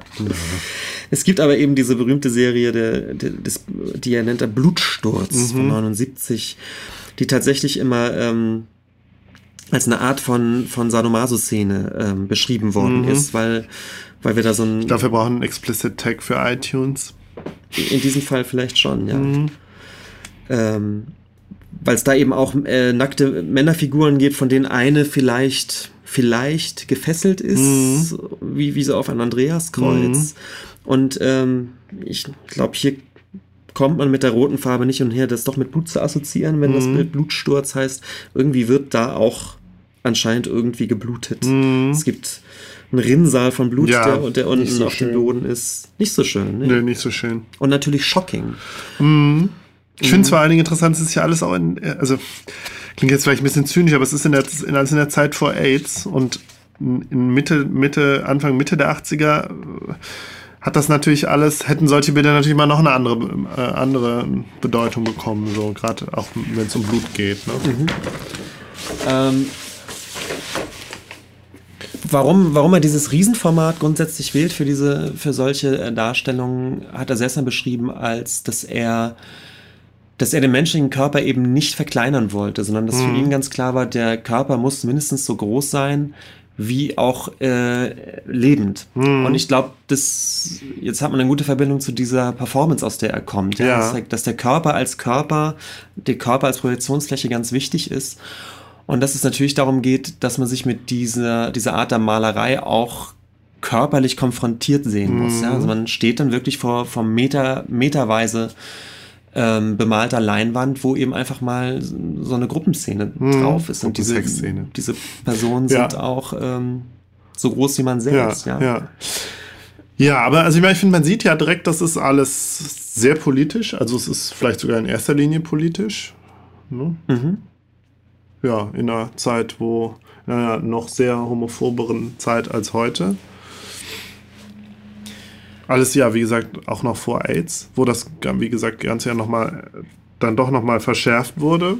Auch die Homophobie dann doch noch, noch stärker zurückgekommen ist zum Teil. Ja. Und was eben kunsthistorisch jetzt interessant ist und wo wir dann wirklich zum Thema neue Wilde dann wirklich kommen, ist, dass ähm, also Salome ist nicht der, ist eben nicht der Einzige. Diese Galerie Moritzplatz bringt einige von solchen Malern mhm. hervor. Rainer Fetting äh, ist einer von ihnen. Mhm. Äh, Bernd Zimmer, Helmut Middendorf, alles junge Künstler, die zu der Zeit anfangen, diese Riesenformate, mhm. diese Riesenbilder äh, zu malen. Ich habe jetzt Salome einmal rausgegriffen. Und diese Art von Malerei, äh, die von Salome vielleicht sogar noch mal mehr als die der anderen, sind ein Skandalerfolg. Ja, also erstmal in Berlin, Ach, diese Galerie ja. am Moritzplatz geht total ab. Ja. Ähm, passt natürlich vielleicht auch in diese, in diese, in diese, diese angepunkte Haltung, ja, ja. Also diese, diese ähm, durchaus skandalträchtigen Ich finde das so interessant, dass du sagst, das ist so erfolgreich, weil ich, vielleicht greife ich jetzt schon was vorweg, aber ich kenne keinen einzigen von diesen Malern. Ich habe Salome, bevor du mir von dem erzählt hast, noch nie von dem gehört. Ich meine, ich muss, äh, da, muss gestehen, dass meine, meine Bildung, äh, meine, auch was die, äh, was damals ähm, die ähm, schwulen Emanzipa Emanzipationsbewegung zu der Zeit anbelangt, leider sehr wenig Ahnung habe. Aber ja, dieser Salome, der war mir überhaupt kein Begriff. Mhm. Ich habe halt gedacht, ja, es gab ja dann mh, mm, auch ein bisschen später, war das Ende der 80er, der, ähm, der Schriftsteller, der Roland Tschernikau, der so ein schwuler Kommunist war irgendwie und auch in, in Berlin, glaube ich, gelebt hat und äh, der ja noch in die, in die, DDR ausgewandert ist, weil er so überzeugter Kommunist war. Und ich habe irgendwie gedacht, ja, der hat, äh, der hat noch mal so eine, der da hat, äh, es gab ist eine Biografie erschienen vor vor ein paar Jahren, vor zehn Jahren glaube ich schon, und der hat noch mal so eine Renaissance erfahren ähm, und dann dachte ich irgendwie, bin ich gar nicht davon ausgegangen, dass es da noch so andere bekannte Gestalten auch im, im, im Kulturbetrieb gab, die mir gar nichts sagten. Irgendwie, und dann, dann erzählst du mir von diesem Reden, reden wir vielleicht ja. äh, später drüber. Ja. Tatsächlich ähm, ist es aber so, dass um, um 1980 rum oder in den späten 80ern diese Art der Malerei einen ungeheuren Boom auslöst. Also zuerst innerhalb von Berlin, aber dann auch ganz, ganz schnell überregional und sogar ja. international. Und ähm, da sind wir jetzt schon an so einem ganz interessanten Punkt. Wir kommen, wir kommen aus einer Zeit, die 60er, 70er, die natürlich äh, relativ malereifeindlich war, wenn wir jetzt wirklich auf die, Ach, auf die Art ja. von Kunst, über die Art von Kunst reden, die sozusagen die diskursprägend ist. Was war denn so. für Kunst diskursprägend in der Zeit? War das Performance vor allen Dingen? Es war Performance, es waren, ähm, gucken wir mal auf Joseph Beuys, ja, ja. dieser berühmte Satz von Joseph Beuys, der natürlich ein Kunstsuperstar war in den, in den 70ern. Ja. Und der ist ja auch Professor in Düsseldorf und ein Werk von ihm heißt, der Fehler fängt schon an, wenn einer sich anschickt, Keilrahmen und Leinwand zu kaufen. Okay, also man, weil, weil Malerei doch mit diesem alten Kunstbegriff und diesem bürgerlichen Kunstbegriff so assoziiert war, haben die Künstler halt vor allen Dingen versucht, andere Formen auch zu finden. Absolut. Ja. Und en vogue war, war Konzeptkunst, ja. also Fotoserien oder denk an Han Darboven, äh, ja. ja, solche Dinge. Beuys ist ein super gutes Beispiel für jemanden, der, der alle möglichen Medien bespielt hat, auch Objektkunst gemacht hat, aber das alles geschafft hat, eben in so einen Medienmix zu überführen, um ja nicht als... Um ja keine Gemälde zu machen. Um ja keine Gemälde zu machen. Ja, auch, auch wenn er ja. unter anderem auch gemalt hat, aber er ist eben kein Maler. Genauso wenig wie er einfach nur Bronzeobjekte gemacht hätte, sondern es ist, es ist eine Kunst, die sehr viel mit Alltagsmaterialien gemacht macht, die eher konzeptuell ist. Und dann hat natürlich eher als Person immer eine große Rolle gespielt in dem mhm. Zusammenhang. Ja, interessant. Das war mir gar nicht so klar. Aber jetzt, wo du es sagst, erscheint. Ich meine, letztlich war es ja die Pop-Art, die ja schon angefangen hat, das Gemälde zu überwinden. Wir, wir haben über die Becherklasse, glaube ich, schon mal gesprochen, die in den 70ern in, in Düsseldorf Fotografie also war Fotografie, das, konzeptuelle ja. Fotografie wird ein großes Thema. Äh, mein Onkel ist ja auch Becherschüler, habe ich ja, glaube ich, auch schon mal erzählt. Und ja. es gibt natürlich Maler. Es gibt äh, Gerhard Richter als Maler, aber auch bei Richter ist zum Beispiel interessant oder Polke, ja. die beide sehr konzeptuelle Maler sind, in dem Sinne, dass sie die Malerei in der Malerei hinterfragen, ja. Also diese mh, hm, Gerhard Richter, der eben diese Fotogemälde malt, wo er sozusagen die Frage stellt, was kann man denn eigentlich noch malen? Ja. Und dann malt man eben Fotos ab. Also es ist eine sehr, irgendwie doch auch intellektuelle Art von Malerei. Mhm. Und ähm, ich glaube, in in diese Stimmung platzen jetzt plötzlich Ende der 70er wieder diese ja. Riesengemälde. Und wir sehen zumindest jetzt bei Salome, dass es ihm, glaube ich, nicht so sehr um eine Befragung der Malerei als Medium geht, ja. sondern für ihn, er dockt eigentlich an, wieder an so eine ganz an die Expressionisten? An, an ein ganz explosives Moment, genau. Ja. Und zwar an diese Idee, eine riesengroße Leinwand, die ich expressiv bemal, die tut körperlich mit mir was. Ja. Dieses Malmaterial macht was mit dem Betrachter, weil ich, weil ich konfrontiert bin mit so einer mit riesen Leinwand. Ja, ja. Und vielleicht ist es auch kein Zufall, dass er eben über die Körperlichkeit auf diese Malerei kommt. Ja, und ich ja. meine, durch seine Motive entgeht er ja dem Vorwurf, dass das irgendwie einem bürgerlichen Kunstbegriff äh, entspricht. Weil ich meine, wenn er schwule Gruppensexszenen zeigt, das man, was glaube, Unbürgerlicheres kann man sich kaum vorstellen. Ich glaube, genau das ist sein Trick. Ja. Ne? Also ich glaube, hätte er jetzt, ähm, sag ich mal, sehr klassische künstlerische Themen beackert, ja. Stillleben ja. oder Landschaftsmaler, Tierbilder, ist wahrscheinlich schwierig geworden. Ja. Und das, das haben eben diese Berliner Maler alle drauf. Also es gibt mit Bernd Zimmer jemanden, der tatsächlich Landschaften malt, aber der eh Stadtlandschaften malt. Ja. Riesengroße U-Bahn oder sowas.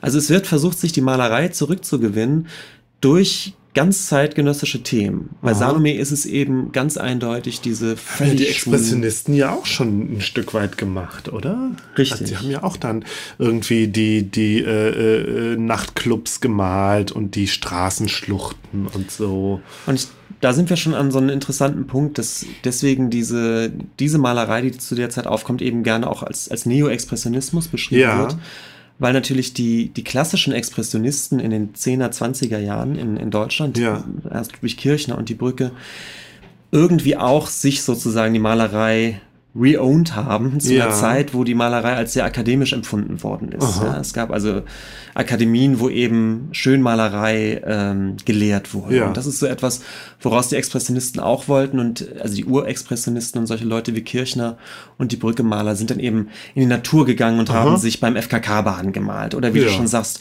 Oder die Tiere, der Franz Marc mit seinen Tieren. Genau. Also es, diese Idee, sich dann neue Themen zu suchen und diese dann eben auch mit einem expressiven, buntfarbigen mhm. Pinselstrich umzusetzen, die eben bewusst unakademisch war. Da dockt Ende der 70er diese, docken diese Maler mhm. tatsächlich mhm. an. Ja. Und es ist total gut angekommen. Es ist super gut angekommen. Es ist ja. wirklich so, dass, ähm, dass um 1980 rum diese Malerei total boomt die, äh, die Galerien äh, klopfen tatsächlich an und, äh, und möchten diese Bilder verkaufen und die mhm. verkaufen sich auch wahnsinnig gut. Ähm, auf großen Messen, auf großen Ausstellungen werden diese Bilder gezeigt. Den, den Peak hat das Ganze vielleicht 1982, wo dann äh, zum Beispiel auch Salome auf der Documenta vertreten war. Mhm. Ähm, Salome verkauft dann auch nach New York ganz gut mhm. in, in der Galerie, in der tatsächlich auch Basquiat zu der Zeit ja. unter Vertrag ist. Und die Maler kommen mit, mit Malen fast nicht hinterher von diesen Leinwänden. Ach, krass, ja. Also in Bezug auf Salome fand ich es immer fast ein bisschen schade, weil er dann eben auch aufhört mit, äh, mit den Performances zum Beispiel. Ja, Also ja. ich glaube schlichtweg, weil er einfach auch keine Zeit mehr dafür hat. Er, er malt dann wirklich nur noch. Also nur noch in Anführungsstrichen. Ja, ich will nichts vorweggreifen, aber ich habe das Gefühl, also mein, meine bescheidene Kunstbildung sagt mir dann, ist, das ist doch auch in der Zeit oder früher oder später ja dann doch auch so Maler gab wie den Immendorf oder so. Mhm. Der hatte auch gemalt, oder?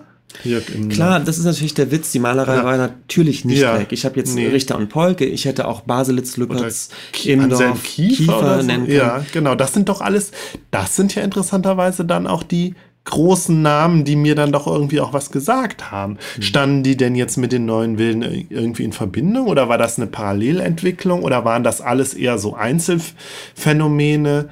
Ich will dich jetzt nicht äh, äh, derailen, aber. Ja, es ist jetzt so wahnsinnig ja. kunsthistorisch. Ja, ähm, das macht aber nichts. wir können drauf eingehen, ja. Genau, es gab diese, diese anderen, diese großen deutschen Maler, die du nennst, Lüpertz, Baselitz, Penck gehört ja. vielleicht dazu. Ähm, das ist die Generation vor diesen neuen Wilden, ja. Die okay, sind alle ah, ein bisschen ja. älter. Ah ja. Die waren auch damals alle schon etabliert, haben, haben gut ihre, das klingt mal so blöd, aber gut ihre Verkäufe gehabt ja. und so und, und äh, waren schon relativ etabliert.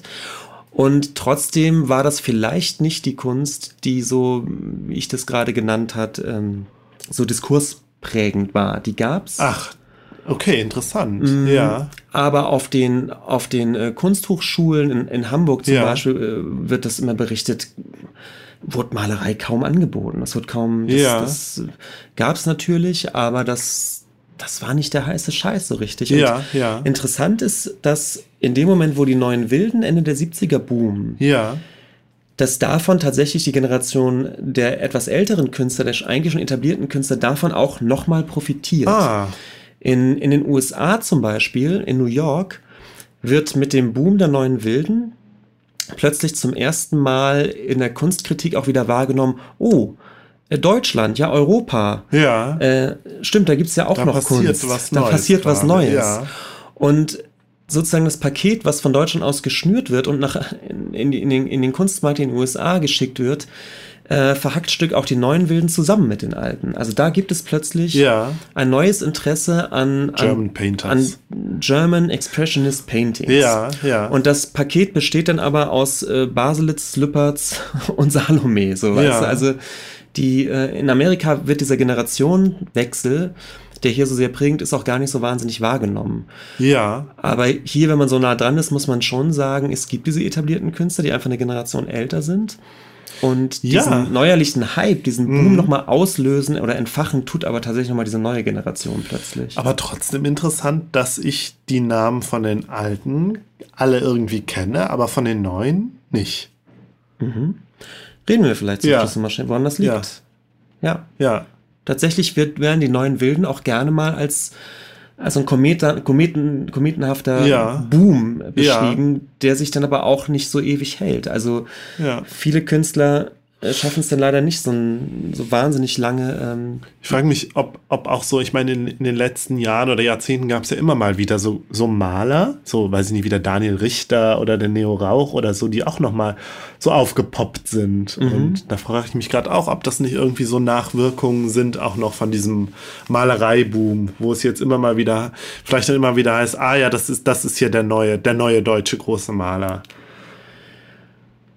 Ja, also ich glaube, es gibt diese Bewegung immer wieder. Ja. Ich glaube, die Malerei als das Medium, was denn jetzt endgültig tot ist, wird irgendwie alle 10 bis 15 Jahre ausgerufen. Und dann kommt wieder einer und ja. Und dann äh, kommt okay. wieder eine Szene oder Verstehe. ein Maler, wo man sagt, das ist jetzt doch wieder die Verstehe, neue Malerei. ja. Und genau an so einem Punkt sind wir, glaube ich, genau Ja. 1980. Die Malerei ist irgendwie tot. Klar, wenn du näher hinguckst, Moment, was ist mit Baselitz? Was ist mit Richter? Ja, ich verstehe, aber du meinst aber so, so die, das, was äh, in der Kunstgeschichte oder im Kunstdiskurs in the Art World gerade als neue, gut, also als Avantgarde, können wir vielleicht auch sagen. Vielleicht ist das einfach der Begriff, Ja. als Avantgarde ge gehandelt wird, ist halt was anderes als Malerei. Ist halt Performance, ist halt ähm, Concept Art, ist halt äh, Ja. äh, äh, was, was, was weiß ich, äh, Skulpturen oder so. Genau. Ja. Okay, ja, interessant, ja. So, die Berliner Szene. Mhm. Ja, wie gesagt, wir haben noch zwei andere Szenen vor uns. Ich glaube, ich muss ein bisschen schneller machen. Macht nichts, ja. Wir haben ähm, aus äh, vielleicht der das große, das, das, der große Leuchtturm der sogenannten Hamburger Szene Ja. ist Martin Kippenberger. Genau, und da kommen wir jetzt tatsächlich zu dem einen Namen, den ich dann doch kenne.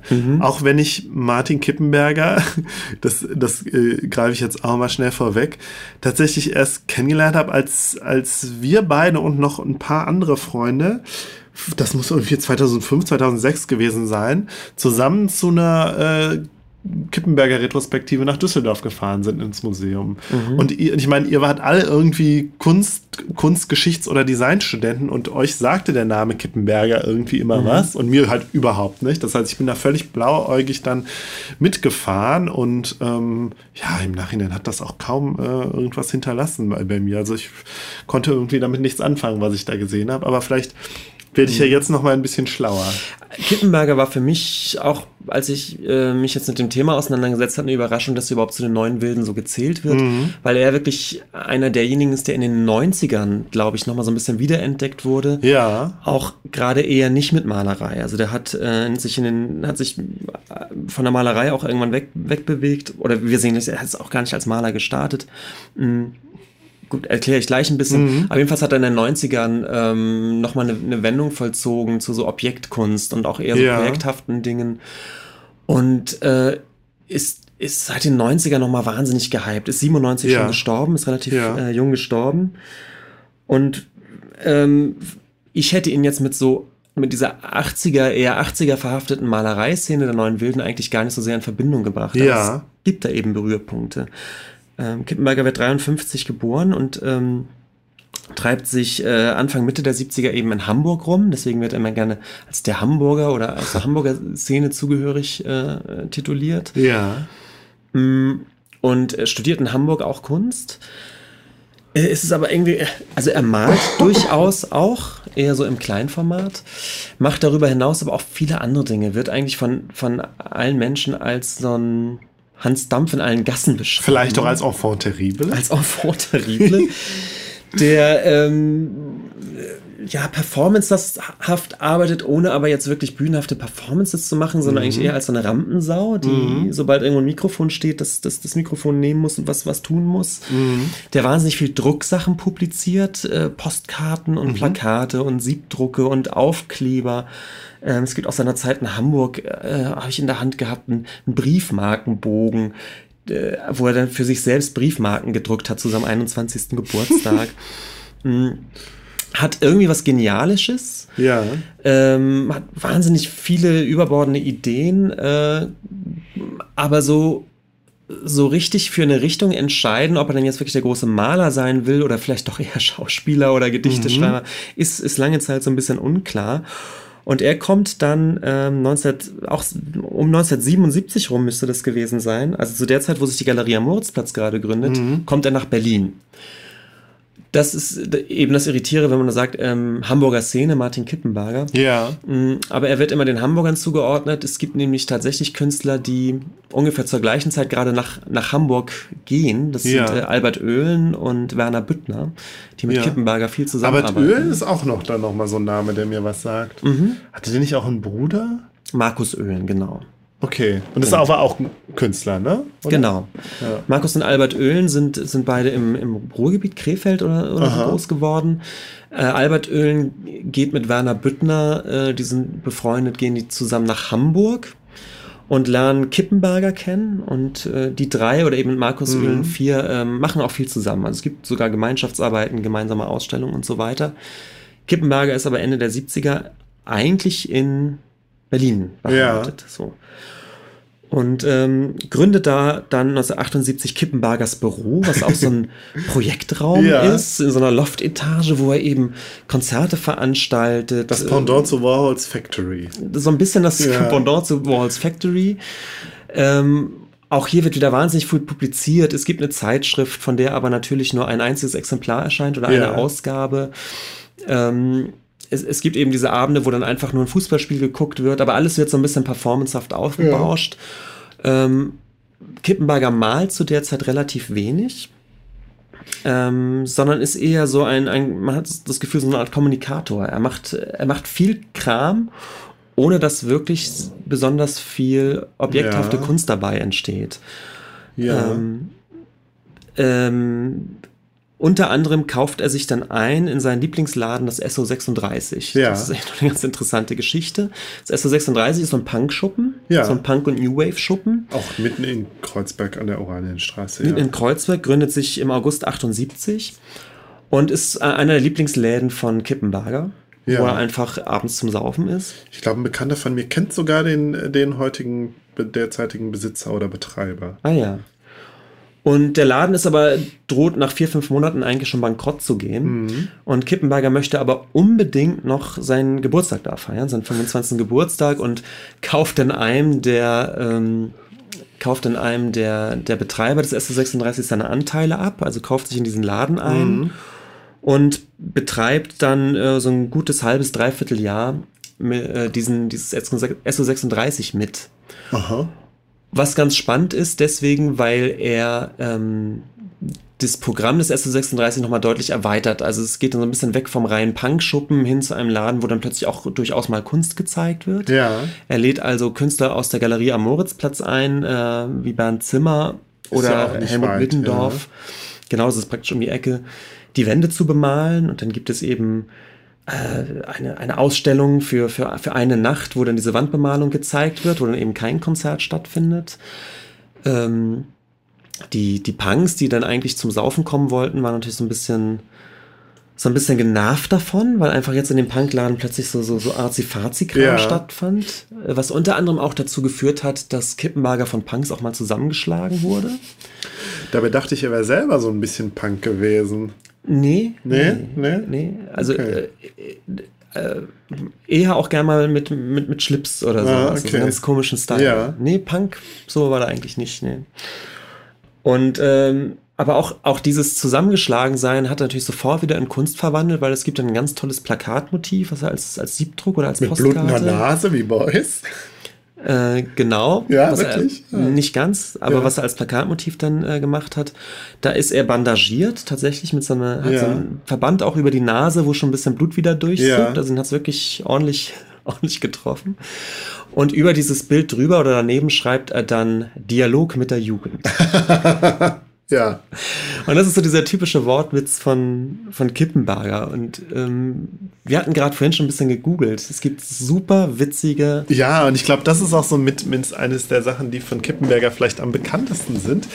Seine Werktitel, die ja größtenteils irgendwie sehr lustig sind. Ich meine, am bekanntesten ist doch bestimmt, ich kann beim besten Willen kein Hakenkreuz entdecken, Mhm. weil er halt so ein, so ein abstraktes Bild ist, malt mit allen möglichen so kreuz- und querliegenden Balken letztlich, Mhm. wo man denkt, das könnte ein, irgendwo könnte ein Hakenkreuz versteckt sein, ist aber nicht. Mhm. So. Und ähm, das andere ist doch Krieg böse. Ist das nicht auch irgendwie ein Gartenzwerg, der auf, vorne auf einem Ich glaube, das ist ein Weihnachtsmann mit einer Route, der Ja. auf so einem Flugzeugträger Okay, steht, auf so, so, einem Kriegsschiff. ja, ja. Und das heißt ein Krieg böse. Ja, wir haben eine Liste Genau. gefunden. ähm, Deutschland, deine Gewässer. das sind jetzt Kälte alles, an Leinwand. Das sind jetzt alles Titel von Kippenberger, von Arbeiten von Kippenberger. Die Lieblingstante von Tina und Nassis auf dem Heimweg. Also es ist halt auch sehr viel einfach Nonsens. Aschenbecher für Alleinstehende. Nichts mitkriegen, nichts abkriegen. Ich geh kaputt, gehst du mit? Erst drehen, dann wenden. Schachtelhalme am frühen Nachmittag. Was ist bloß am Sonntag los? So heißen einige. Achso, das Also- ist, da ist es schon zu Ende. Da ist es schon zu Ende. Jetzt gibt's Ausstellungstitel. Ja. Helmut Newton für Arme. Buying Ba- America and Selling El Salvador. Kampf den Dekubitus. Sand in der Vaseline.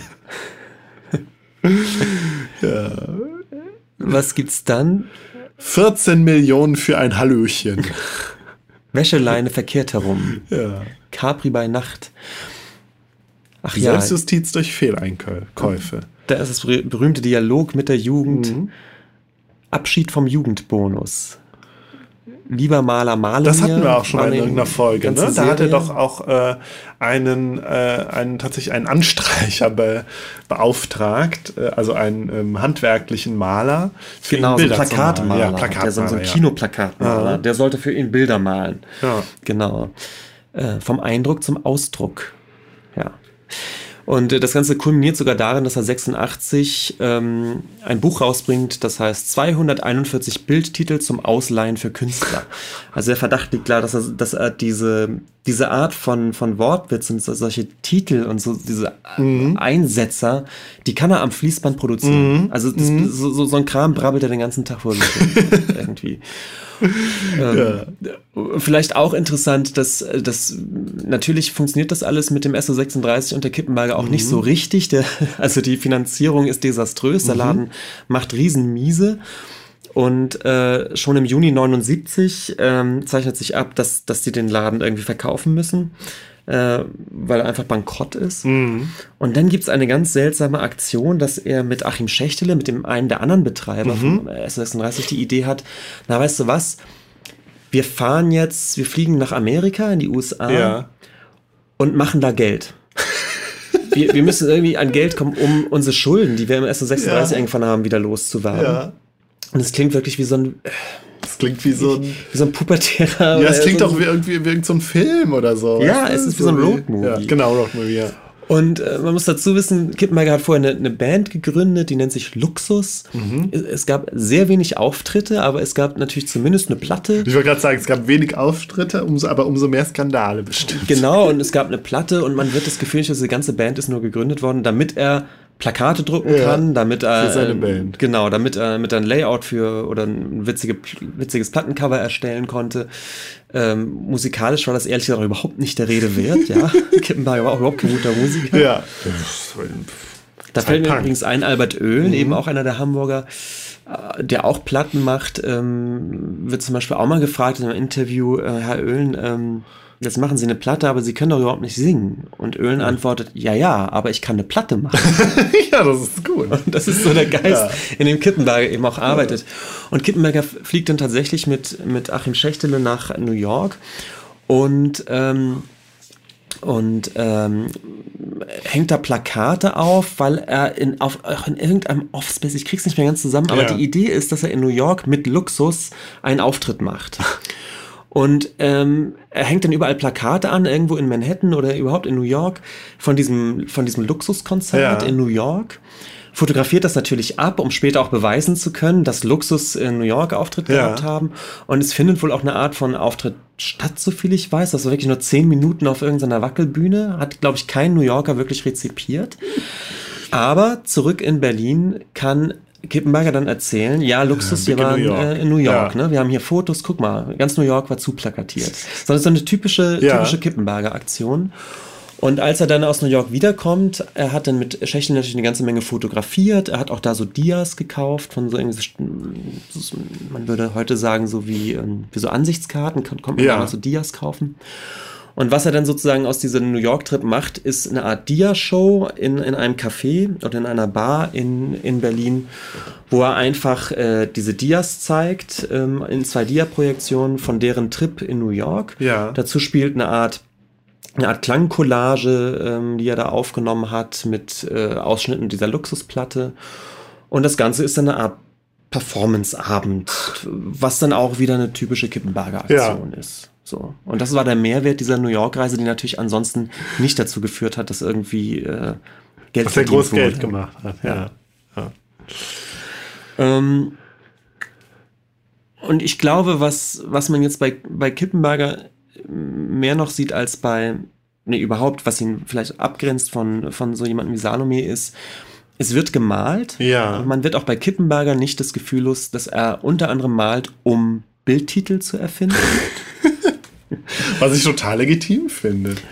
Und ja. dass er eben im Gegensatz zu Salome überhaupt kein Vollblutmaler ist. Also jemand ist, der, der Malerei auch eher konzeptuell als eine von vielen ja. Ausdrucksmöglichkeiten sieht.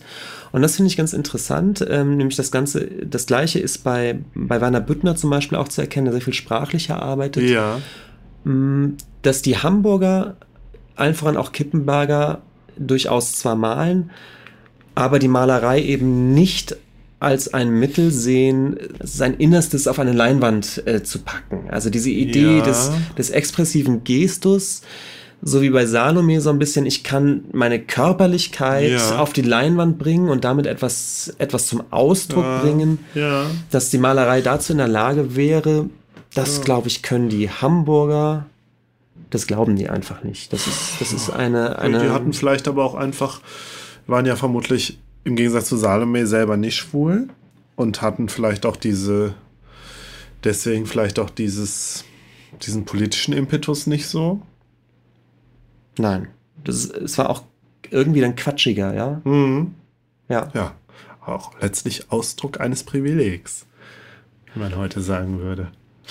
Klar, aber das Interessante ist eben, dass die neuen Wilden, wie ich von dir erzählt hatte, immer gesehen worden sind als eine neue Art von Malergeneration. Ja. Und das ist, glaube ich, wichtig zu verstehen, dass in dieser Erzählung schon so ein ganz kleiner, kleiner Bruch ist, nämlich dass, die, dass diese Art von ähm, wirklich neo-expressiver Malerei, wie Salome sie betreibt, oder generell die Künstler am Moritzplatz noch am ehesten, dass, dass die Hamburger eigentlich äh, das schon anders funktioniert hat. Also den Hamburger war zum Beispiel klar, dass die Figur des Künstlers mhm. mit allen diesen romantischen Klischees, die dem, die dem Maler, äh, das, die Figur des mhm. Malers, mit allen den romantischen Klischees, die ihm anhaften, nicht mehr funktioniert. Mhm. Und man musste sozusagen diese Figur des Malers ironisch brechen. Und ich glaube, das funktioniert bei Kippenberger einerseits auch durch die Motive, die er malt, ja, die immer durch sehr die viel, Titel natürlich, die sehr viel popkultureller Ja. sind, ähm, die auch oft einfach Quatsch sind Ja. und eben durch diese Bildtitel. Und ich glaube nämlich, dass diese Art von Bruch, die Ja. immer durch, gerne durch Ironie kommt, diese ironische Brechung Ja. der Malerei, das war bei Salome nicht. das war bei Salome nicht Nee. und ich glaube, Salome brauchte das aber auch nicht, weil, weil wie, wie gesagt, seine Taktik, die Malerei zu erneuern Ja. oder überhaupt malen zu dürfen in, in diesen Zeiten, war eben, dass er sagt, na gut, aber ich als schwuler Mann mit dieser Ja. Art von Malerei, mit dieser Thematik, das funktioniert wieder. Also er, hat, er hatte diesen Bruch nicht nötig. Ja. Den Bei Kippenberger ihm war es halt auch alles irgendwie hatte. existenzieller, ne? Ja. Halt politischer, existenzieller, ja. Und vielleicht haben wir hier auch schon so einen Hinweis dafür, warum viele der Maler der Galerie am Moritzplatz oder diese Art der Malerei, wie Salome gem sie gemacht hat, sich durch die 90er nicht, nicht ganz so gut retten konnte wie zum Beispiel ein Kippenberger, Ja. der mit diesem Ironischen natürlich in den 90ern viel weiter kam. Das Jahrzehnt der Postmoderne. Das, ja, natürlich, tatsächlich. Ja. Vielleicht ist, genau, vielleicht ist Kippenberger da doch um einiges postmoderner zum Beispiel als, als ein Salome. Das P-Wort. ja. Ja. Ja, Benjamin, ich habe bis jetzt schon sehr viel gelernt. Wir haben ja ein paar Fortschritt gemacht durch die, durch die Kunstszene der, der Bundesrepublik. Genau, und es fehlt noch eine Szene. Eine Szene, um Gottes Willen, ja, die Kölner. Die Kölner Szene. Ja. Genau. Ähm, in Köln gründet sich 1900. Nein, ich fange anders an. Ja. Ich fange anders an. Ich, ich fange mit, ich fang mit drei Malern an. Oder mit. No, wieder drei. Eigentlich Okay. sozusagen, eigentlich sogar mit zwei. Mit, Ja. mit Walter Dahn, der bei, ähm, bei Josef Beuys in Düsseldorf studiert. Ja. Und bei äh, Georg Dokupil, Ja. der unter anderem bei Hans Hake studiert. Ja. Und so, so, sowohl Hans Hake als auch Beuys sind arg politische Künstler, wenn Ja. man so will, im Prinzip konzeptuelle Künstler. Wie gesagt, wir haben Beuys Ausstieg aus dem Bild, haben wir vorhin schon thematisiert. Das klingt gut, ja. Das ist ein feststehender Begriff Ah, ja. sogar, der Ausstieg aus dem Bild. Ähm, und Hake tickt, tickt so ähnlich. Das ist eine, eine sehr, ja, wie gesagt, eine sehr politisch-konzeptuelle Kunst. Und Dokupil und Dan, ähm, die sich kennen, landen halt in Köln äh, Ende der 70er Jahre, um 1980 rum. Und ähm, ich habe manchmal das Gefühl, oder ähm, ja, dass die so ein bisschen natürlich versuchen oder versuchen müssen, sich jetzt von diesen, von diesen, von ihren Vätern da so ein bisschen loszustrampeln. Ja, Beuys natürlich als, als Überkünstler mit diesem super politischen Anspruch. Ja, ja. Hake so ähnlich. Und die sind gerade in Köln und überlegen sich so ein ganz bisschen, ich, ich sage es immer so ein bisschen salopp, ja, ich erzähle es einfach mal so, ähm, überlegen sich, was sie machen können, ja. Ja. Und die stolpern abends beim Feiern über Peter Bömmels. Peter Bömmels, vor, glaube ich. Den hast du schon mal erwähnt, meine ich. Ja. ja, über den haben wir mal gesprochen, genau. Äh, irgendwie habe ich den kurz mal erwähnt. Ja. Ja. Peter Bömmels äh, arbeitet im Kinderladen. Mhm. Ist also Kindergärtner. Ähm, und äh, sehr an Musik interessiert.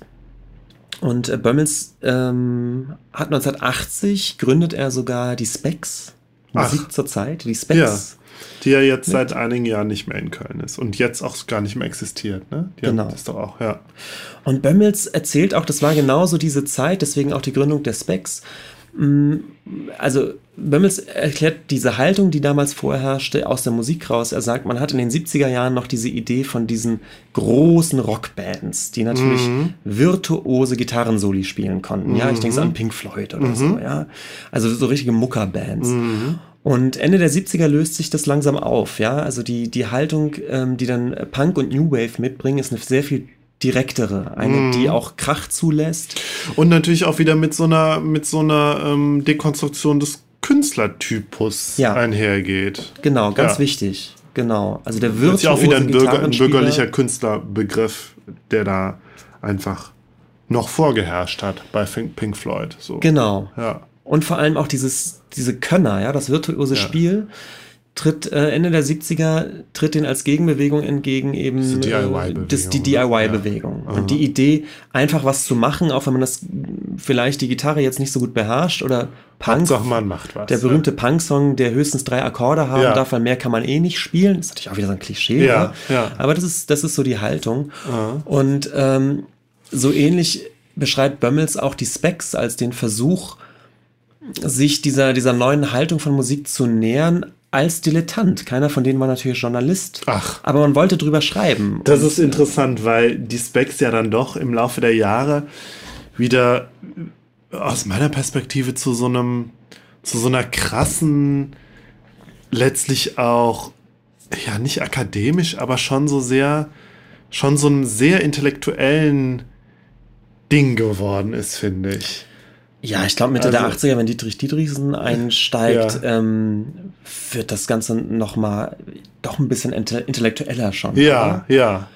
Und ich glaube, gegründet wird das Ganze eher so ein sehr experimentell, weil Bömmels sagt, wie schreibt man denn über seine Lieblingsmusik, wenn man nicht über Akkordfolgen schreibt? Mhm. Was, also es war immer der Versuch herauszufinden, was gefällt uns an, an, äh, an ähm, Joy Division mhm. zum Beispiel. Joy Division, mhm. ganz wichtige Band, war glaube ich die Band, die auf dem Cover des, des ersten, des ersten Specs-Magazins ja. war. Und der Versuch, Worte dafür zu finden oder Kategorien zu finden, warum eine bestimmte Musik gefällt und andere nicht. Das war so eine Idee der Specs. Und äh, ich glaube, am Anfang war die Specs tatsächlich noch ein bisschen anarchischer vielleicht, als sie dann später wurde. Ja, ähm, Bömmels ja. hat dann zum Beispiel Plattenkritiken für Platten geschrieben, die es nicht gab. hat, hat, hat sich einfach, Auch sehr postmodern. Total postmodern. Ja. Hat sich einen Bandnamen ausgedacht und überlegt, wie könnte so eine Platte klingen und hat die dann rezensiert. Ja. Solche Dinge. Und ähm, Bömmels äh, und eben Dan und Dokupil lernen sich irgendwie kennen. Und ich hatte so ein bisschen das Gefühl, dass, oder so erzählt es Bömmels, dass für Dan und Dokupil war so ein Typ wie Bömmels so ein bisschen der Notausstieg aus dieser Misere. Wie können wir uns von solchen Leuten wie, mhm. wie Beuys und Hacke befreien? Mhm. Und die freuen sich an und haben einfach die Idee, ja, wir, wir Jungs, wir müssen was machen. Lass uns, lass uns mhm. zusammen was machen. Ähm, man wusste aber nicht so genau, was. Ähm, also irgendwie Kunst. Man wollte Kunst machen. Man ja, ja. fängt dann auch an, erstmal so Dinge zu kopieren, also sich auf den Kopierer zu legen und kleine Ko Kopierheftchen sich gegenseitig zu schicken mit ja. lustigen Dingen ja. oder, oder sowas, ja. Und ähm, eine der ersten Ausstellungen, die man dann äh, gemeinsam macht, ist, dass man sich in der Hahnturburg einnistet. Ja, hier in Köln am Rudolfplatz, ja. Genau. Und da so einen Raum mietet, äh, der eigentlich auch total piefig ist. Da ist der, der, Bind, äh, der Bund bildender Künstler drin. Also ja. eine, ach, so eine eher etwas verstaubte ja. Künstler, Künstler, Künstlerverein. Und da mietet man sich aber ein in diesen irgendwie Nichtraum, völlig uncool als Raum und zeigt einfach irgendwas. Und dieses irgendwas ist zum Beispiel, dass Peter Bömmels so Knetgummifiguren zeigt, die einfach auf dem Boden liegen. Ja, ich ja. meine, er ist Kindergärtner. Ne? Ja. Und es wird auf die, äh, auf die Wände gemalt. Ja. Äh, Hans-Peter Adamski, ein anderer Künstler, der mit dazukommt, ähm, macht so, so Scheren, nee, also so Papierrisse. Ja. Also macht so Figuren, die er aus Papier auffressen und ja. auf die, auf die Wand hängt. Und das Ganze ist relativ quatschig Ja. und, und anarchisch und wirklich DIY. Und Peter Bömmels sagt auch, es ging auch um den Dilettantismus. Ja. Es ging darum, etwas zu machen, was eben nicht nach ähm, guter Kunst aussah Ja. und, und guter Malerei aussah. Ja. Und äh, deswegen wurde natürlich auch auf die Wände gemalt, weil man bewusst keine Öl auf Leinwand Ja, Gemälde zeigen ja. wollte. Ja? Und das war so der, der erste Versuch, eigentlich gemeinsam was zu machen. Und äh, 1980 findet diese Ausstellung statt. Und äh, die, die große Pointe dieser allerersten Ausstellung Ja. ist, dass ausgerechnet in diese erste Ausstellung Paul Menz reinplatzt, äh, einer der erfolgreichsten Galeristen in Köln zu der Zeit. Habe ich auch noch nie gehört, Und ja. Menz hat eine sehr berühmte, äh, etablierte Galerie geführt ähm, und in den 70ern total äh, sich einen Namen gemacht, eben mit Konzept und Minimal Art. Ja, ja.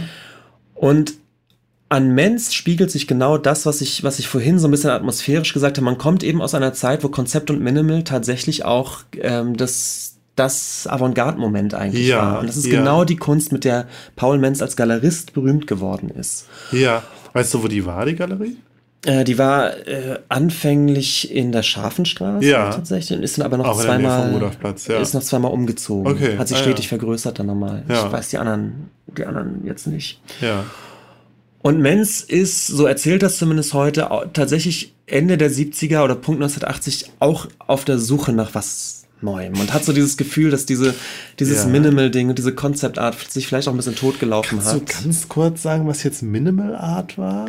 Minimal Art kommt aus den USA und ist ähm, tatsächlich die Reduktion bildnerische Mittel auf so ganz klare geometrische Grundformen. Es gibt Ah, ich weiß, wir hatten doch, ähm, in, in Texas gibt's doch so irgendwo in der Wüste so von so einem Künstler so eine Genau, Ausstellung. von Donald Judd. gibt's Donald ja diese Judd, große genau. Judd Foundation oder Ja, so, wie die heißt. stimmt. Da haben wir schon mal drüber gesprochen, als wir über die, äh, über die beiden Dänen, über den Dänen und den Schweden geredet haben.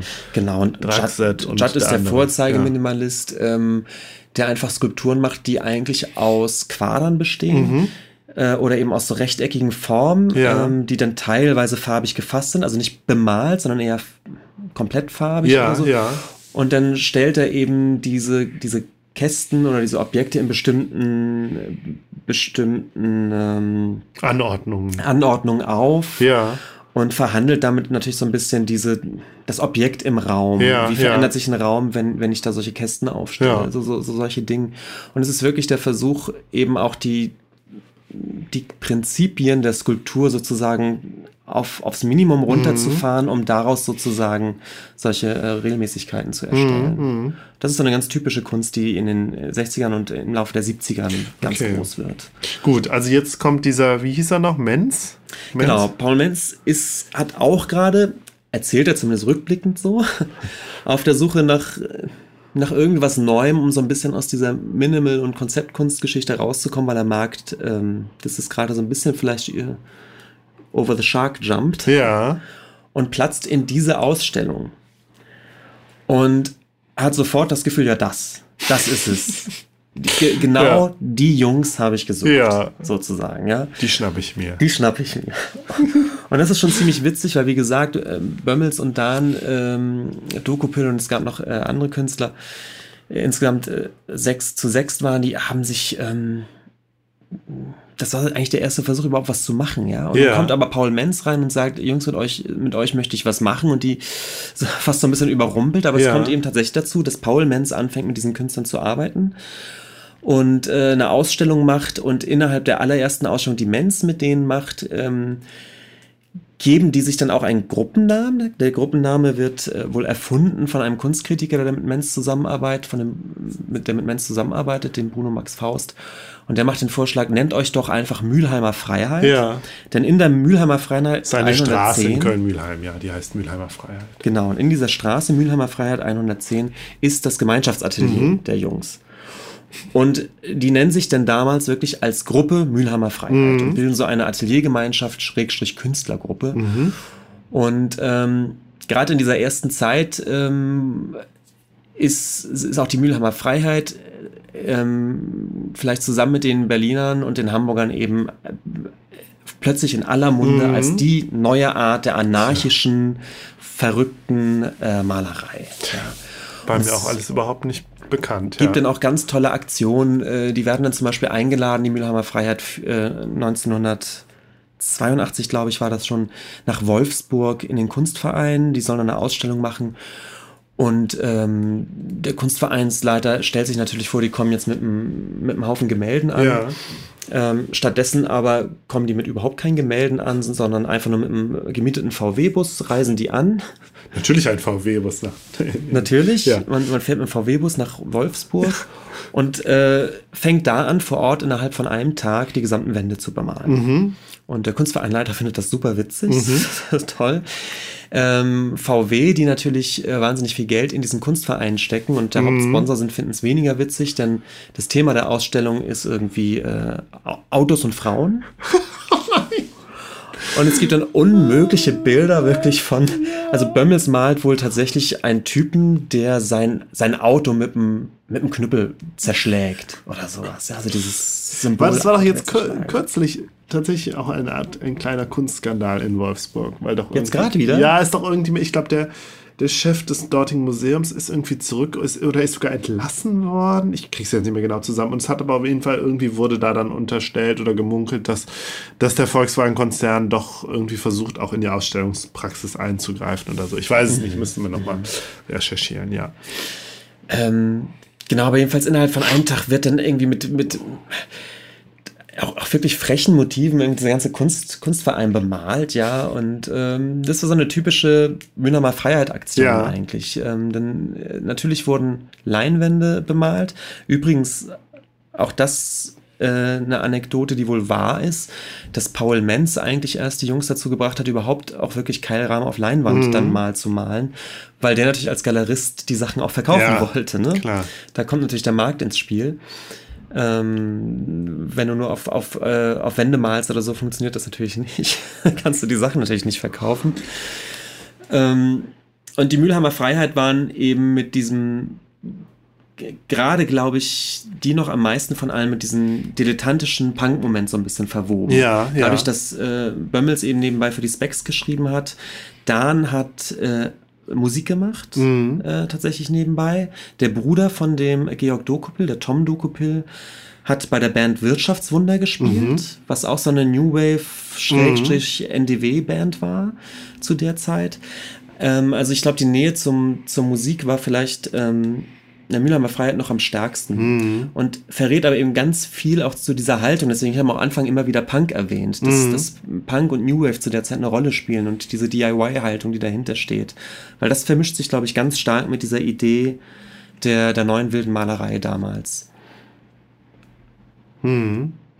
Und 82 ist dann aber auch, glaube ich, der Höhepunkt dieser ganzen Geschichte. Also die, äh, wie gesagt, in der Documenta äh, kann Salome aufstellen. Ich glaube auch Dan und Dokupil. Ich glaube, das sind die drei, die zur Documenta mit eingeladen wurden. Ähm, diese verschiedenen Künstler, auch aus diesen verschiedenen drei Szenen in unterschiedlichen Konstellationen, sind eigentlich permanent äh, auf Tour in wirklich großen Ausstellungshäusern, sind in guten Galerien untergekommen. Und 1982, Anfang 82, kommt es auch zu einem denkwürdigen Auftritt der Mülheimer Freiheit in Bios Bahnhof. Ja, genau wie Kate Bush übrigens. Das hatte ich in unserer Kate Bush-Folge ganz vergessen. Das war ihr erster TV-Auftritt, äh, war bei Bios Bahnhof, ich glaube sogar in der ersten Folge. Ach, witzig. Und Bios Bahnhof wurde ja aufgezeichnet in Frechen, in tatsächlich Genau. in einem alten. Ich bin da mal vorbeigegangen. Das also das ist, das war so ein, glaube ich, so ein alter Lokschuppen von der von der Stadtbahn. Tatsächlich existiert aber Ja. jetzt momentan nicht mehr. Also existiert nicht mehr. Und Ja, aber da hatte Kate ist- Bush ihren berühmten ersten Auftritt mit Wuthering Heights. Ja. Und es gibt noch, noch eine Info, die gern äh, durcheinander geworfen wird. Viele denken, Bios Bahnhof wird produziert im alten Wartesaal Ja. des Hauptbahnhofs in Ja. Köln, was nicht stimmt. Und ich glaube, die, die ich glaube, dass da werden zwei Sachen vermischt. Nämlich ich glaube, dass Alfred Biolek als Koch in diesem alten Wartesaal, der hat, der hat eine Zeit lang diesen alten Wartesaal mit, mitbetrieben als Koch. Das kann sein. Im alten Wartesaal wurden aber auch äh, TV-Aufzeichnungen gemacht. Ich glaube, so eine, ah, sogar das. Mhm. so eine, also so eine Comedy-Satire. Okay. Äh, äh, Kabarett-Sendung, wo ich hier den Namen jetzt nicht weiß, wurde Aber definitiv nicht Bios Bahnhof. Ich habe das jetzt mehrmals recherchiert, Ja. weil immer wieder Nee, das Leute sagten, sie seien ein sich Vorort ganz sicher. Köln, ja. Und mir haben wirklich, äh, wirklich Ur-NRWler gesagt, nein, ich vertue mich da. Die ist im alten Wartesaal im Kölner Bahnhof produziert worden. kann Und man bei nein, der Wikipedia-Seite nicht. aber sogar Es stimmt lesen, ja. nicht. Ja. Es ist in Frechen produziert. Ist auch egal, fällt mir nur gerade ein. Das ist ein bisschen witzig. Und ähm, Bios Bahnhof natürlich eine super bekannte Live-Sendung, Donnerstagabends. Ähm, und da sitzen dann eben die, sitzt die Mühlhammer Freiheit. Und äh, es ist auch witzig, dass Biolek die dann natürlich auch so ein bisschen als, als Rebellen dann anspricht. Ja. Äh, Punks der Palette oder sowas sagt er dann. Und äh, was schön, schön zu sehen ist, äh, ist, dass natürlich auch die Maler selbst sich ihres, ihres Images so ein bisschen bewusst Mhm. sind. Vor allem Walter Dahn spielt ganz gut damit und erzählt dann auch, ja, er kommt gerade frisch aus dem Atelier. Guck mal, ich habe hier noch, ich habe hier noch äh, Farbe unter den Fingernägeln, ja. Und ähm, einer der Maler, der Naschsparge, erzählt dann, ja, ich bin ja allergisch gegen die Farbe und habe deswegen überall Ausschlag, aber man leidet halt für die Kunst. Also sowas erzählt Ja, dann ja. auch, ja. Das ist ganz witzig. Und das ist aber das Image, was die auch haben. Und äh, 82 ist, glaube ich, wirklich so der Höhepunkt dieser neuen wilden Malerei. Und ähm, ich glaube, dass sich die Mülheimer Freiheit offiziell 84 dann auflöst. Ja. Obwohl es schon vorher so, so Zerfallserscheinungen gibt. Also Bömmels erzählt, je, je mehr die dann auch verkaufen und je mehr Erfolg die eigentlich haben, desto mehr wächst natürlich auch der Wunsch, einzeln als Künstler sich weiterzuentwickeln. Das heißt, diese Gruppendynamik lässt sich nicht ewig aufrechterhalten. Und ähm, die Galerie am Moritzplatz übrigens hat sich 81 auch schon aufgelöst, auch zu dem Zeitpunkt, wo, wo Salome und, und äh, Fetting und Mittendorf vor allem auch komplett durch die Decke gehen als Maler und natürlich dann auch selbst ihre Sachen lieber weitermachen. Ähm, und ehrlich gesagt, so Mitte, Ende der 80er scheint dieser Riesenboom dann aber auch wirklich vorbei zu sein. Und ähm, Mhm. ich können wir da auch nochmal drüber sprechen, woran das liegt. Mhm. Ob die 90er eben tatsächlich als dann doch wer, die anders funktionieren als Jahrzehnt. Tja. Was war denn in den 90ern kunstmäßig so los in Deutschland?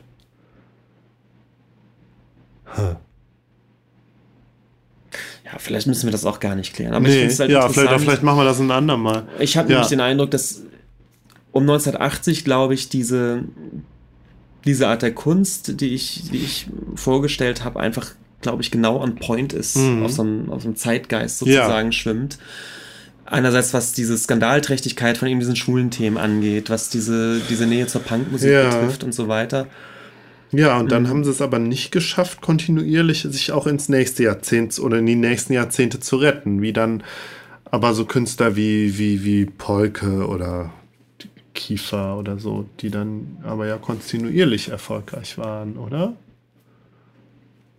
Hm. Ja, also die großen Malerfürsten, äh, die in den 70ern schon angefangen haben zu malen, nämlich, nämlich äh, Baselitz und, und Lüpertz, die haben sich äh, hm. Vielleicht sind die doch zeitunabhängiger von ihrer mhm. Malerei her. Vielleicht ist das das Problem, dass die neuen Bilder auch gehypt wurden als mhm. neues, großes, sehr zeitgenössisches mhm. Ding. Und das in dem Moment, wo aber eben die, die 80er vorbei waren und, und sich die Themen geändert haben, wo mhm. auch diese vermeintlichen Underground-Themen zum Mainstream mhm. geworden waren, dass sie dieses, hm, dieses Skandalpotenzial oder dieses, mhm. diese Frischheit natürlich dann nicht mehr hatten. Und auch, auch da muss man halt irgendwie sehr genau gucken. Wie gesagt, wir sprechen über ziemlich viele Künstler. Mhm. Also zu neuen mhm. Wilden werden einmal diese drei Szenen gezählt, da gab es natürlich unendlich mehr noch. Und äh, Leute wie Albert Oehlen ähm, sind durchaus noch ganz gut im Geschäft. Ja. Haben auch ihre Malerei stetig weiterentwickelt. Ähm, ja, auch noch so ein Name, der, der mir tatsächlich dann auch was sagte, ja. Ist der nicht auch Professor irgendwo an der Kunstakademie in Düsseldorf oder so? Oder ist das sein Bruder? Oder wieder noch? Weißt du jetzt nicht? Okay. Hab ich nicht im Kopf. Ja. Hm.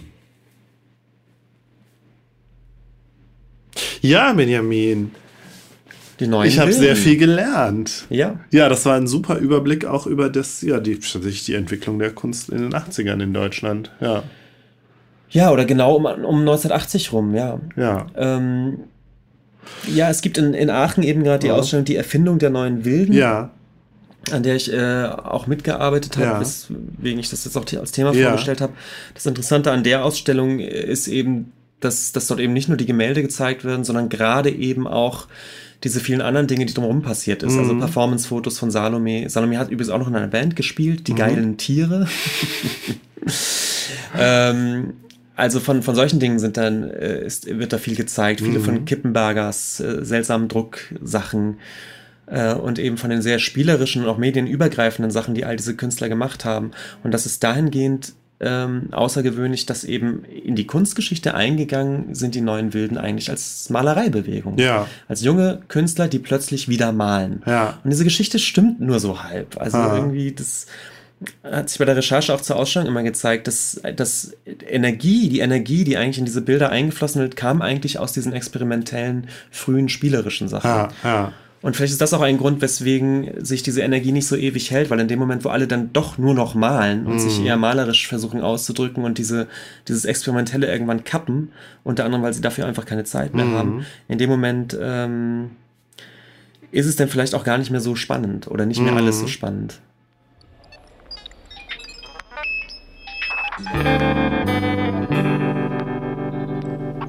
Die Kunstdefinition. Willst du kurz noch erklären, was es mit dieser Kategorie auf sich hat? Ja, wir haben ja ein Buch, ähm, 1460 Antworten auf die Frage, was ist Kunst, herausgegeben von Andreas Meckler. Und da befinden sich eben 1460 Antworten auf die Frage, was ist Kunst. Und von allen möglichen Leuten, bekannt, unbekannt, Künstler, nicht Künstler, allen möglichen Leute. Und äh, ja, wir haben gesagt, wir greifen jetzt zufällig äh, ein, eine Kunstdefinition raus und sprechen darüber. Dann mal los. Ach, komm, wir nehmen die von Gustave Flaubert. Oh Gott. Die Kunst ist nicht dazu da, Ausnahmen zu schildern.